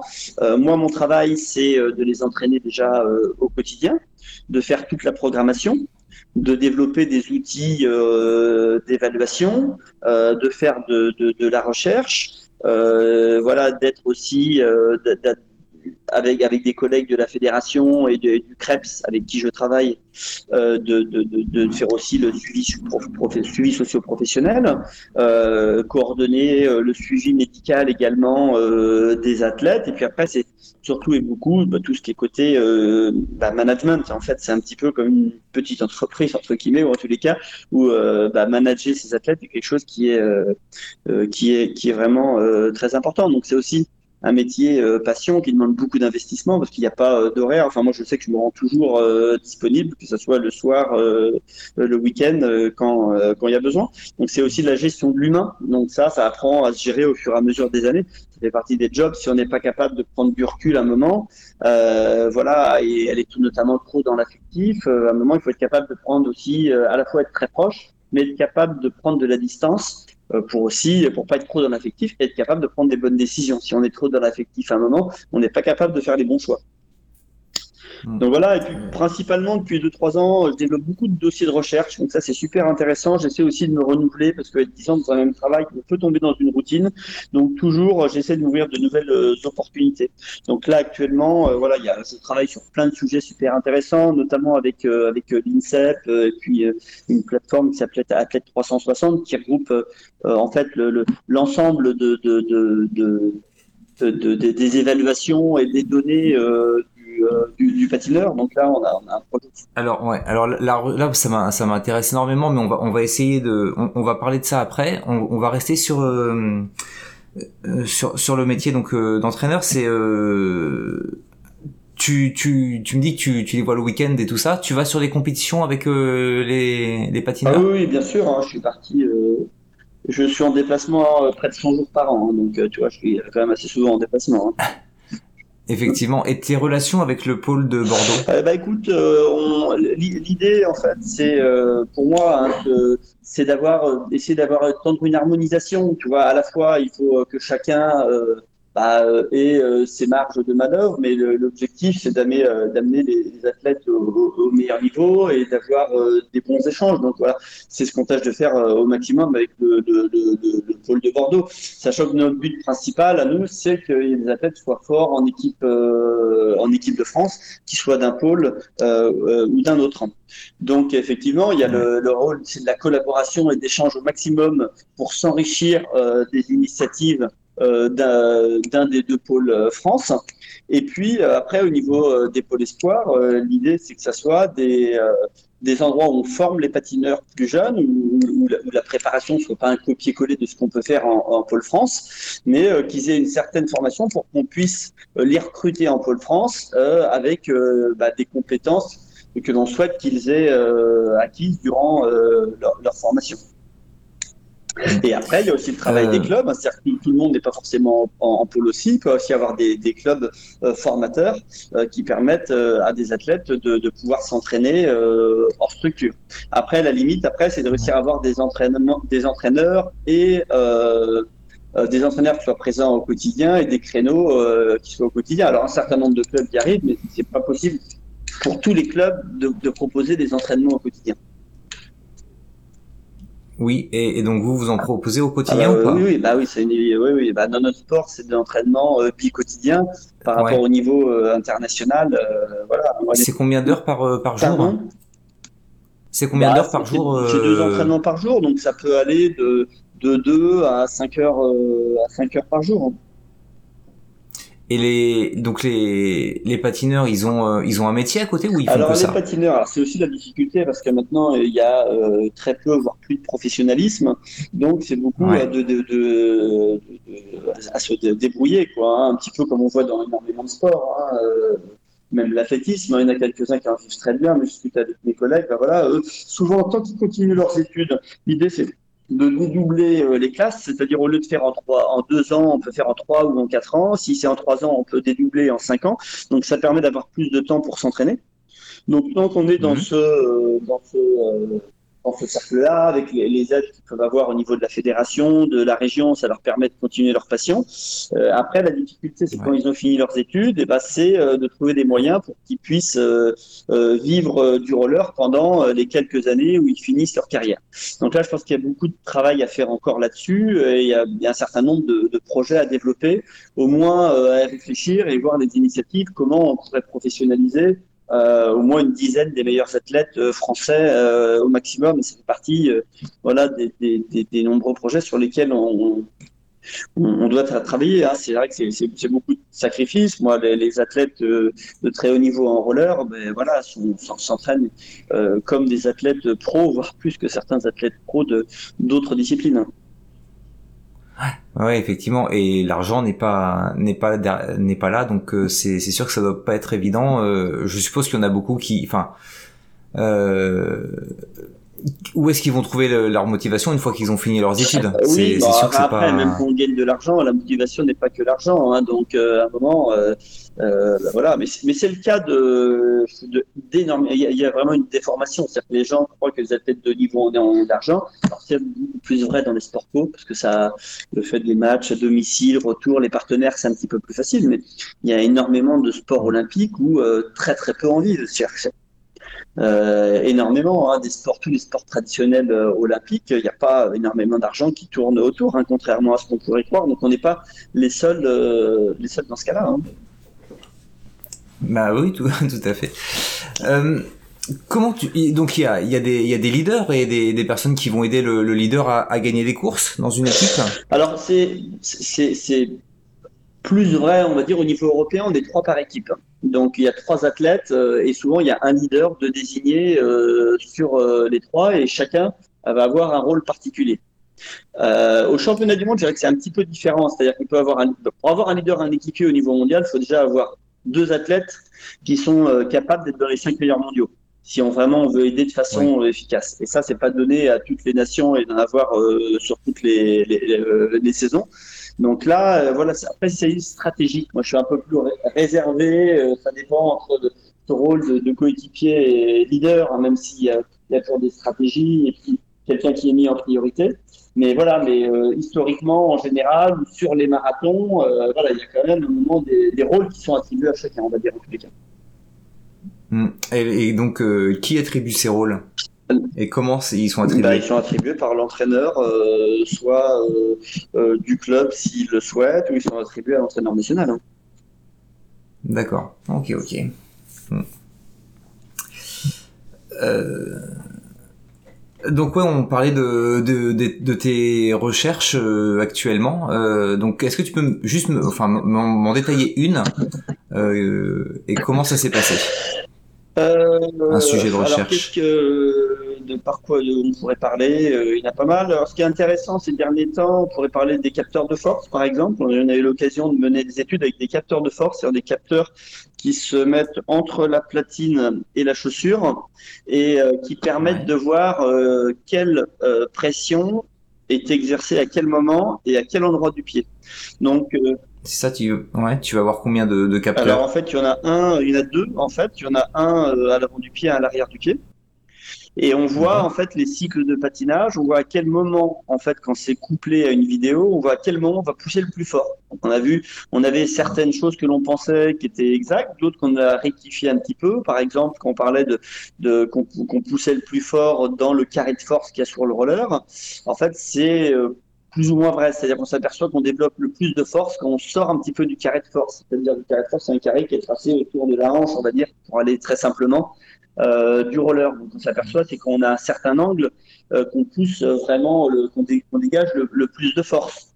Euh, ça a permis de voir, notamment sur des études de départ, on a passé beaucoup de temps sur du départ, de voir les ruptures de force. On s'aperçoit par exemple que quand on va poser le pied un peu au-delà, au-devant de la hanche, il y a une rupture de force, c'est-à-dire qu'il y a tout un moment sans phase de poussée. Qui veut dire pas de phase de poussée veut dire ralentissement. Donc ça, ça a été aussi euh, assez, assez intéressant.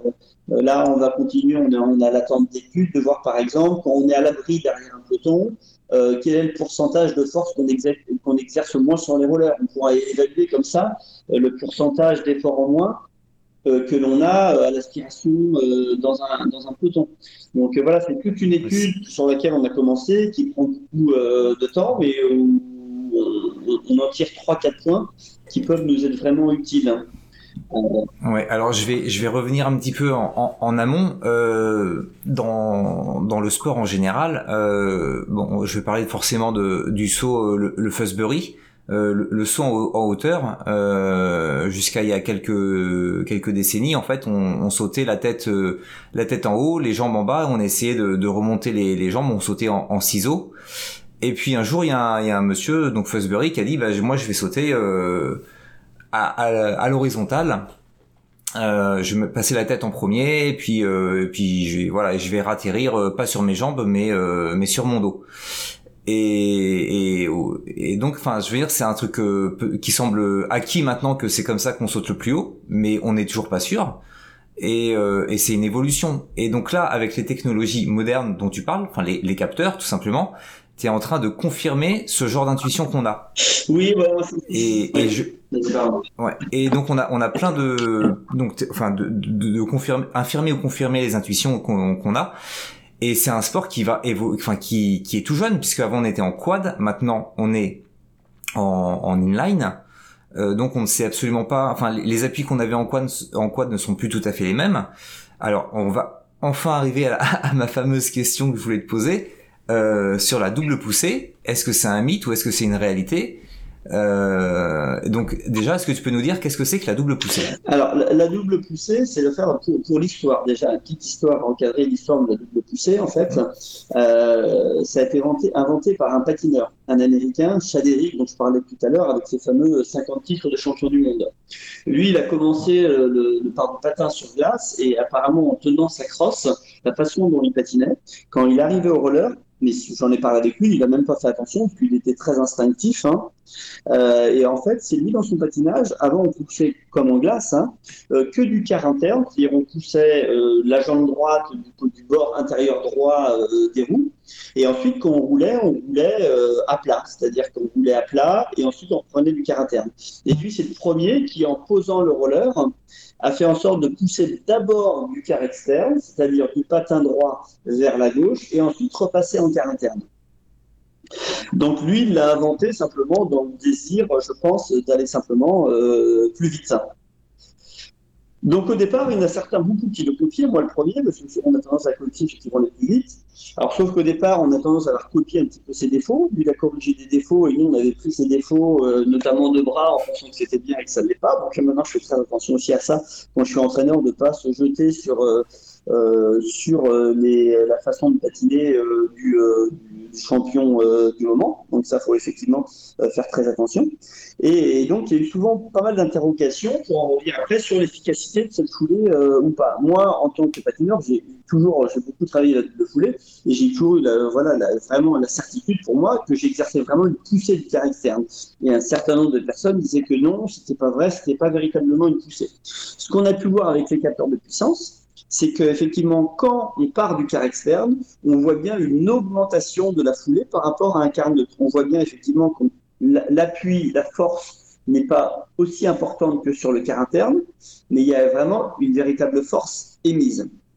Le seul bémol, et c'est ce qu'on ne peut pas euh, analyser euh, tout à fait euh, encore, c'est-à-dire à un moment, on voit bien qu'il y a de la force qui est mise, mais il faut faire attention que ce ne soit pas de la force qui aille aussi vers le haut. C'est-à-dire que cette force, pour qu'elle soit exercée, il faut qu'il y ait un angle pour que la poussée avec l'angle fasse aller vers l'avant. Si on fait l'ascenseur, le défaut, ça serait de faire l'ascenseur et envoyer de la force vers le haut. Mais quoi qu'il arrive, on émet, euh, on émet de la force. Et ça, on peut le démontrer par des exercices que je fais. Par exemple, si on tient une personne et on avance en poussant que du car externe, euh, on pousse que du car externe, je veux dire, et là, on voit effectivement que l'on avance. Donc ça veut bien dire qu'il y a une force qui est exercée dans le sol, propulsive vers l'avant. Donc pour moi, c'est clair que ah le, le, le, car externe permet d'avancer. Alors après, euh, je pense qu'il ne faut pas l'utiliser tout le temps, n'importe comment. Je ne dis pas que quelqu'un peut aussi peut-être réussir sans car externe. Je pense que c'est aussi tout à fait possible. Après, c'est aussi une question de choix, c'est-à-dire qu'il faut avoir un patinage déjà assez euh, en force, plus qu'en vitesse. Sur la notion de puissance, à mon avis, plus dirigé vers la force que la vitesse. Et euh, à un moment, on renouvelle aussi moins souvent sa foulée en car, en. C'est pour ça, par exemple, qu'en sprint, les sprinters, pour une grosse, grosse, grosse majorité, vont faire que du car interne. Parce que là, du coup, il va plus d'avantages à renouveler plus souvent la force en car interne. Tandis que quand on utilise le car interne et le car externe, euh, on va avoir tendance à être moins essoufflé parce qu'il y a moins de, de, de, de mouvement. Par contre, il y a beaucoup plus de temps de, de contraction musculaire. Et euh, si euh, on fait un car interne et externe très prolongé, c'est assez coûteux aussi énergétiquement. Ok, donc, donc ah ouais, c'était super intéressant. Euh, donc en fait, euh, on n'a pas pour le moment la preuve que ça marche pour tout le monde. Bah, euh, on n'a pas la preuve que ça marche. On, voit en tous les cas que, en tous les cas que que ça exerce une. oui, que ça exerce une force. Moi, je pense que c'est un outil qui peut être utilisé peut-être à certains moments, mais mm. mais pas tout le temps, mais qui est très compliqué à faire. Moi, je dirais que dans tous les cas, pour tous les patineurs d'un niveau moyen ou débutant, franchement, c'est, ça, je pense pas que ça pour eux ça apporte une plus-value parce que c'est très très compliqué à, bien maîtriser. Et euh, quand je vois tous ceux qui, qui, le font, le font mal, et si c'est mal fait, ça n'a pas forcément euh, d'intérêt. C'est quand même quelque chose de. Faut, les seuls qui arrivent vraiment à l'utiliser vraiment au, euh, au, mieux et de façon efficace, c'est quand même d'un niveau international. D'accord, ouais. Donc. Ok, donc effectivement, je vais, je vais arrêter. Euh, enfin moi, ça, moi j'essaie de le faire hein, quand je fais des, des balades ou des randonnées, et euh, j'avais l'impression que ça faisait quelque chose, mais euh, en tout cas, ça me fait plaisir ah, de, de, de pousser comme ça, euh, ça, ça, Je prends du plaisir, donc oui, bah, je, vais, je vais continuer. mais après, je, là, je, je, voilà, sais pas toujours les vérités. Je fais, comme tout le monde, je fais que me poser des, des, des, questions, donc voilà, je dis pas que c'est pas efficace aussi euh, pour les autres, ça dépend comment c'est fait. Voilà, par exemple en sprint, c'est pas trop intéressant, même si il y a des légers caractères, tu vois, c'est pas forcément intéressant de, l'utiliser, mais, euh, mais voilà, hein, quand j'ai l'occasion de faire des stages, je l'enseignais, parce que c'est vraiment le, le, truc que tout le monde a envie de faire, quoi. Ouais, ouais, ouais. Euh... Ouais. Euh, donc tu tu aurais d'autres euh, d'autres recherches en, ce moment? ou, d'autres non que tu m'as dit qu'il y avait deux non tu m'as tu, tu m'as dit que tu avais deux capteurs un, un que tu mettais sur l'avant un sur l'arrière est-ce que tu as d'autres moyens de, de faire des recherches qu'avec ces deux Alors, capteurs j'avais déjà fait des recherches avec des des accéléromètres. C'est intéressant c'est de voir l'évolution de la vitesse dans les virages. Donc par exemple quand on dit on dit qu'il faut accélérer en virage alors certes on, a l'impression d'accélérer en virage, mais on voit avec l'accéléromètre, par exemple, qu'on perd de la distance en virage. Et c'est là qu'on est obligé de vraiment de contrer la force centrifuge. C'est pour ça qu'on est obligé de. En fait, l'objectif, c'est de perdre le moins de vitesse possible, contrairement à ce qu'on pouvait penser euh, avant euh, dans les virages. Donc, ça, c'est quelque chose d'intéressant que, euh, l'on a, a pu voir. Et puis après, en termes de recherche aussi, bah, globalement, il y a toute l'analyse de l'entraînement. C'est-à-dire que moi, je j'ai développé des concepts, on peut appeler ça des concepts euh, d'entraînement, et je travaille aussi beaucoup sur, la quantification. nous, on, a, un problème euh, sur les intensités. Euh, nous, c'est difficile autant en, en, vélo, on peut travailler sur les watts, c'est assez parlant, les watts. En course à pied, on peut travailler sur la vitesse. Nous, à partir du moment où on fait de la piste, la notion de, de, vitesse avec des GPS, parce que tous les patineurs ont des montres GPS cardio, hein, que je récupère directement juste après l'entraînement tous les résultats sur un logiciel qui s'appelle Training Peaks. Euh, je voulais, je voulais, en, venir euh, du coup par rapport à ça. Euh, donc on récupère, donc moi j'analyse les pulses, mais oui, je veux dire c'est que nous on n'a pas les watts, on n'a pas la vitesse, parce qu'en fait le GPS il, il coupe, il prend pas la forme du virage, donc les temps sont pas bons, on peut pas se fier au temps du GPS sur piste. donc moi pour déterminer les différents types de haute intensité sur lesquels je travaille, avant je faisais ça simplement par rapport à des zones de pulsation, comme on le fait régulièrement. Mais là, je suis en train de changer de fusil d'épaule. Je m'aperçois que les pulsations, selon le type de haute intensité que l'on fait, euh, bah, qu'en fait, le travail dans les zones ne correspond pas forcément à la réalité. Il suffit qu'on soit un peu fatigué, en fait, on s'aperçoit qu'on a réellement travaillé en haute intensité, mais qu'en réalité, euh, les pulses ne, le pourcentage de pulse passé dans la zone ne correspond pas à la réalité. Si on fait des séries de millimètres, par exemple, euh, on s'arrête de la haute euh, intensité, euh, d'endurance de vitesse, le maximum que l'on peut tenir en endurance de vitesse, bah, dans ce cas-là, c'est pas considéré comme de la haute intensité, par exemple. Donc moi, je, travaille sur des intensités par allure. Quand on est sur piste, j'ai déterminé cinq types d'allures par rapport à des analyses que je fais au championnat du monde. Hein, je fais beaucoup d'analyses autour, sur les euh, du temps autour sur les championnats du monde. Et là, je, décide que l'on travaille sur dans cette telle, période de l'année à des allures autour. Donc, a allure, euh, allure, euh, allure vitesse max, allure de tours, allure 1000 mètres, allure 12 tours, allure 20 tours, allure 50 tours. Et y quand je travaille sur certaines allures, je sais que je travaille sur des allures de course et d'autres, je, travaille sur euh, des, des, allures de course, sur des allures de course euh, inférieures même aux allures de course ou euh, des allures de course sur lesquelles on passe pas souvent. Donc voilà, il y a tout, là, ça serait un peu compliqué comme ça d'en discuter, mais voilà, j'ai beaucoup de réflexions à ces, à ces sujets-là.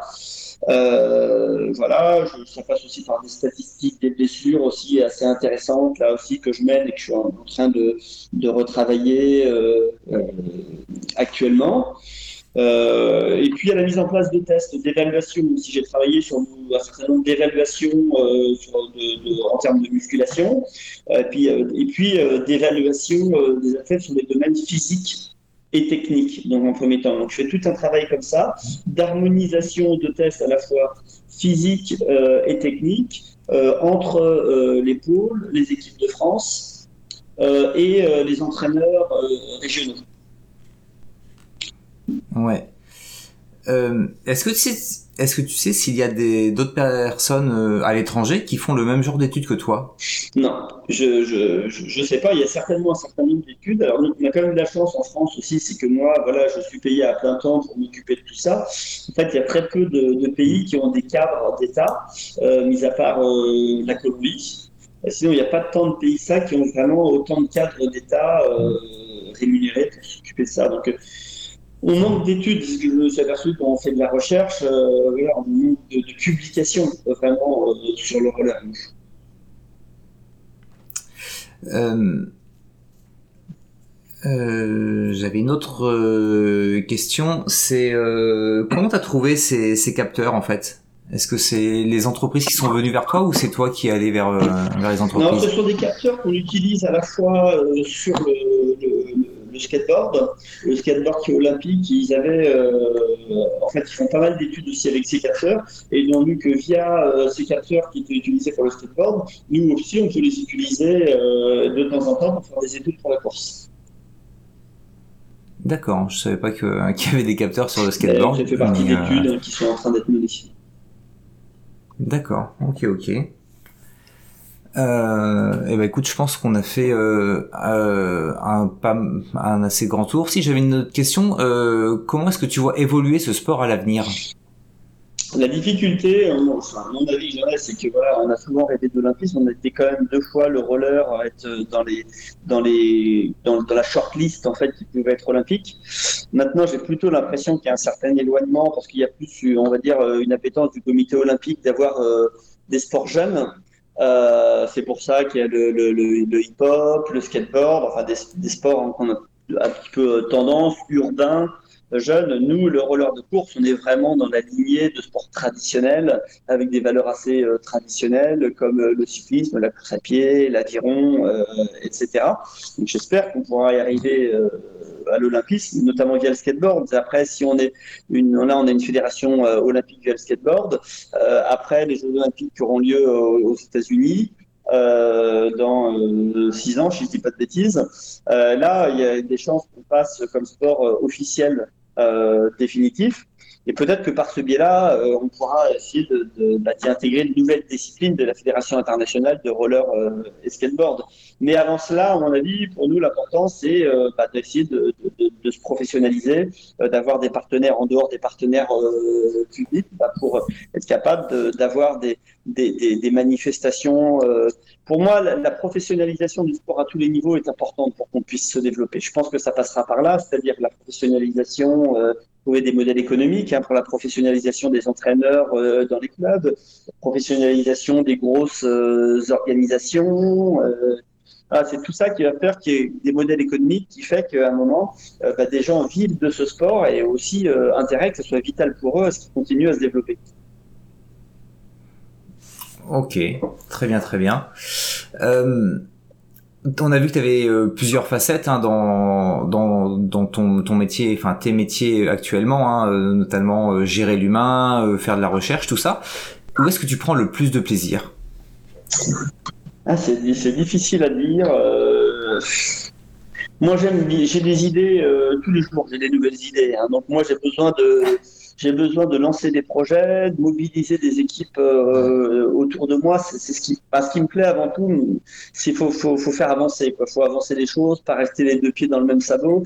Donc à partir du moment où je suis dans une démarche projet, peu importe, je dirais, c'est ce qui me plaît, c'est ce qui me plaît le plus. Là, j'ai quelques démarches projets aussi en termes de, ouais. de développement, d'entraînement, de, de mobiliser des gens, de créer une dynamique autour de ce que je peux proposer moi, ce qui me plaît, c'est le résultat. Quoi. Je veux dire, peu importe, il y a des choses qui sont plus ou moins plaisantes. Moi, par exemple, euh, je n'étais pas chiffre du tout aujourd'hui. J'étais comme quelqu'un très euh, à l'instinct, qui réfléchit, qui a des idées sans arrêt tout ça.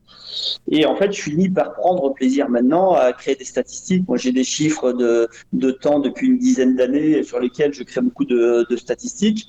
À partir du moment où c'est au service d'un projet, c'est des choses qui me plaisent. En plus, c'est toujours étonnant parce que les gens non, me disent ouais, Arnaud, c'est vraiment, toi, tu es spécialiste des chiffres, tu adores les chiffres alors que alors c'est pas du tout ça. Moi, je suis, euh, j'étais nul en maths, euh, je n'étais pas du tout chiffre, mais à partir du moment où c'est au service d'un projet et que ça peut euh, aider euh, bah, à, à, le mettre en œuvre, c'est ce qui me plaît, moi, faire euh, bouger les lignes, déplacer les curseurs, avancer. Voilà, peu importe l'activité, c'est ce qui me plaît, que ce soit dans le, dans le développement, que ce soit en termes d'entraînement, de gestion de l'humain. Et puis tout s'apprend en étant actif. Hein. C'est sûr qu'il y a dix ans, euh, bah, je faisais plein d'erreurs. J'arrivais avec mon expérience d'athlète de haut niveau, où je pensais que tout le monde fonctionnait de ma façon. Bah, à force de s'investir, euh, bah, de travailler, d'être plus tenace, et ben c'est là aussi qu'on qu'on qu'on qu'on bah, qu'on qu'on progresse euh, chaque année. On, on passe des, des, petits caps et puis c'est jamais terminé. Et puis plus on cherche, plus on se pose de nouvelles questions. D'où j'en reviens, j'ai placé ouais. les trois valeurs. Ben voilà, toujours de l'humilité. C'est pareil quand tu es entraîneur.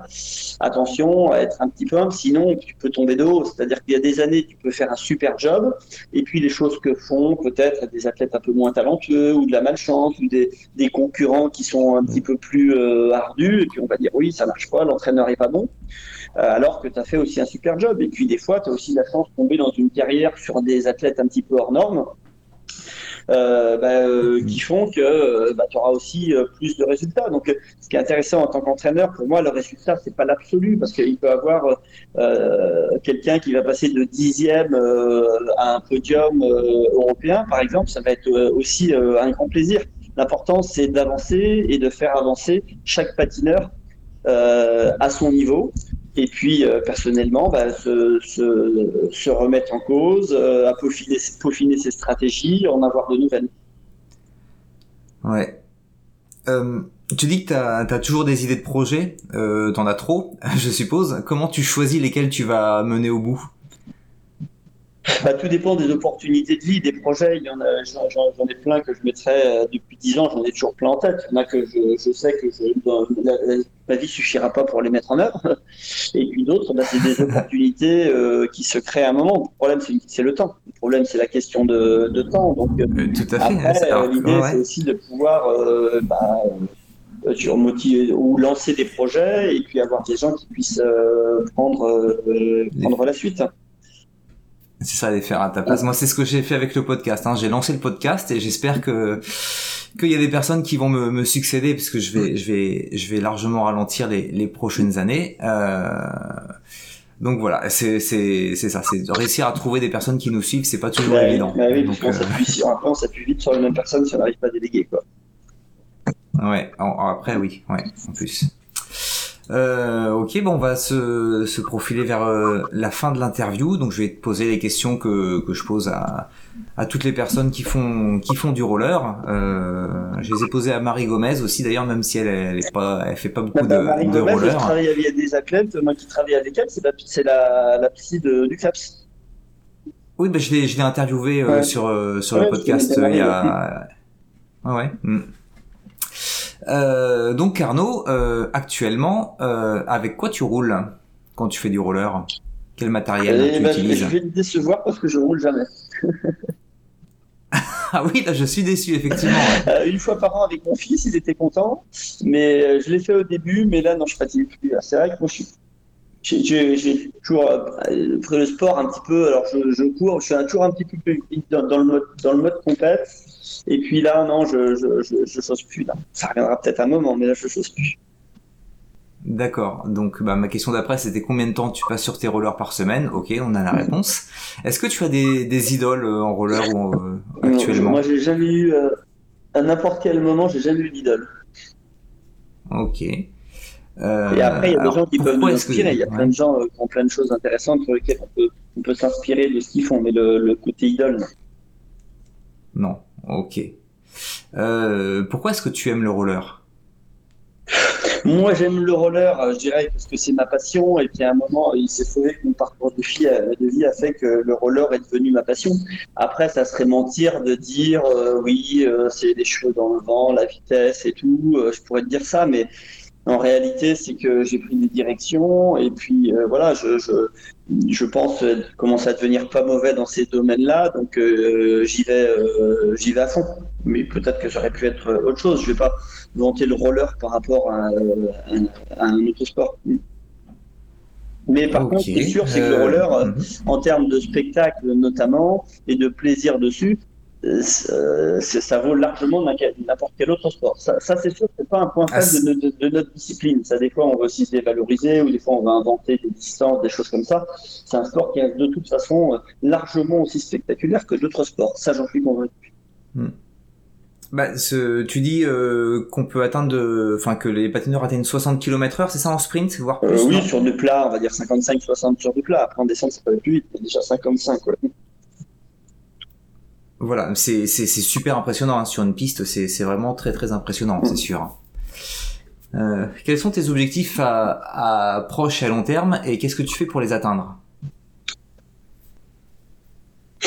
Alors, je me projette. Moi, je suis pas le genre. Quand j'étais athlète, dans, dans, le fond, dans l'absolu, tout le monde veut être champion du monde. Donc moi, je me disais, je, mon objectif, c'est d'être champion du monde. Mais enfin, je me disais pas dans ce sens-là. Donc je me dis pas un jour. Je, je suis pas carriériste déjà. Moi, je veux pas dire je veux être DTN. Ce qui m'intéresse dans tout, c'est avec les opportunités qui se présentent, c'est euh, faire avancer, euh, euh, faire avancer le roller, que ce soit au niveau de ce que je peux faire à tel ou tel moment de ma carrière, que ce soit développement ou patinage, c'est, d'aller de l'avant, créer. Moi, c'est la création, l'innovation, c'est, des choses qui me, qui plaisent. Si j'ai un point fort, je pense que c'est quand même la créativité en termes de, de, projet et tout ça. Donc, c'est ça qui m'anime je suis pas un carriériste autrement, on va me dire, je veux absolument faire ci, ça, ça.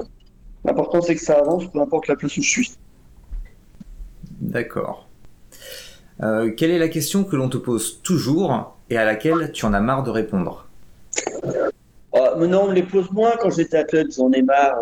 Je sais pas, euh, autant sollicité qu'un footballeur pro, hein, mais euh, je sais pas, à quel âge tu as commencé le roller et comment tu as fait?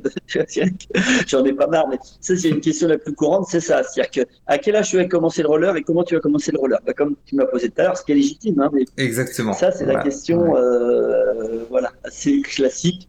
Bon, après, il n'y a rien qui me gêne. Hein, j'en ai marre. Non, j'en ai pas. J'en ai pas marre. Non. Mais bon, on va dire que c'est un peu répétitif. Voilà, c'est tout. ça se comprend, bien sûr. Ouais. Euh, donc la question inverse, quelle est la question que l'on ne te pose jamais et à laquelle tu aimerais et celle que tu aimerais bien qu'on te pose justement? J'en ai aucune particulière. Ce qui m'intéresse, c'est le fond des choses, moi. Donc, euh, j'irais plus que ce qui est intéressant, c'est qu'on, voilà, c'est des questions de fond, mais souvent, comme on, et là, c'est intéressant parce que c'était une interview qui était assez longue souvent dans tout ce qu'on fait, on reste quand même dans, du euh, superficiel. Euh, moi, aller dans des choses un peu plus euh, profondes, de, termes organisationnels, de, termes de, structuration, c'est ce qui m'intéresse le plus, comme j'ai eu l'occasion de le dire avant. Donc voilà, c'est plus de répondre à des questions de fond. et on a peu souvent l'occasion bah, de les aborder. Ça, ça m'intéresse. Ok. Euh, alors, euh, je sais pas si je peux te la poser, mais à quel âge est-ce que tu arrêteras le roller euh, bah, euh, je, je, sais pas quand j'arrêterai, mais je m'interdis pas de le recommencer un jour. voilà, d'accord. Est-ce que tu as des astuces pour les rollers? Préparation du matériel, nourriture ou, ou autre? Non, dans les, alors, ce des domaines, j'ai beaucoup travaillé sur les je travaille beaucoup sur les différents domaines de, de, la performance. Donc non, nourriture, c'est pas là clairement, sincèrement, que j'ai plus de compétences. Donc après, il faut aussi savoir, euh, savoir euh, s'entourer. Donc euh, moi, les, conseils par rapport à la performance, si on peut ramener la question à ça, c'est c'est déjà c'est être fort sur les points principaux qui font avancer un roller. C'est-à-dire c'est c'est avant d'aller dans les gains marginaux, si on peut dire ça, c'est d'être fort euh, en technique, euh, physiquement, euh, bah, s'entraîner. voilà, c'est toujours revenir à quel est le pourcentage de, tel domaine de la performance qui va faire la différence. Et, voilà, savoir si tu vas manger tel type de féculents, des lentilles, tu vois euh, avant, euh, euh, avant une épreuve, je sais pas si on va manger du, pain complet ou du pain blanc, qui sont deux choses complètement différentes. voilà, avant, c'est très bien de se poser ces questions-là. Mais si à côté, tu as fait trois entraînements au lieu de cinq, voilà, est-ce que c'est un moment dans tout ce qu'on fait, c'est quel ordre de priorité. On peut aller dans les détails, c'est hyper important, mais ne pas oublier les priorités à la performance ou à la réussite dans les actions qu'on peut mener.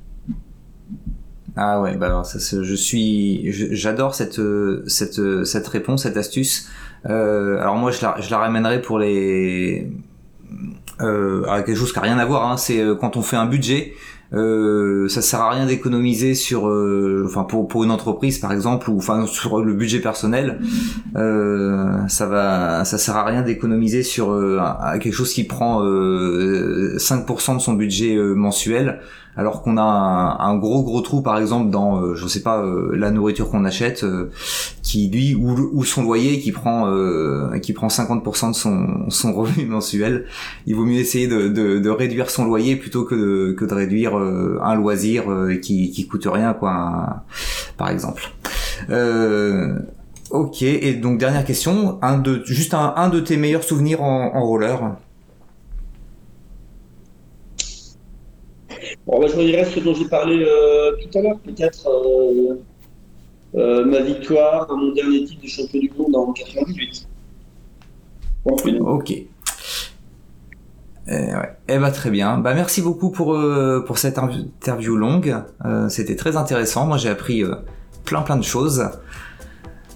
Euh, donc je vais pouvoir conclure. Alors si vous voulez rejoindre l'équipe du podcast ou même si vous pouvez venir, hein, même si vous n'avez pas de compétences, euh, si vous savez pas euh, vous servir d'un micro ou autre, c'est pas un problème. Nous on va, on va tout vous apprendre. Vous pouvez me contacter via ma page Facebook ou sur le site de Roller en ligne ou son forum ou directement sur mon mail que je mettrai dans les notes de l'émission.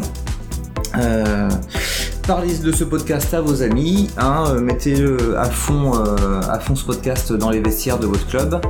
Euh, faites-le découvrir euh, à votre famille aussi. Euh, Abonnez-vous, mettez 5 étoiles, en fait tout ce qu'il faut faire.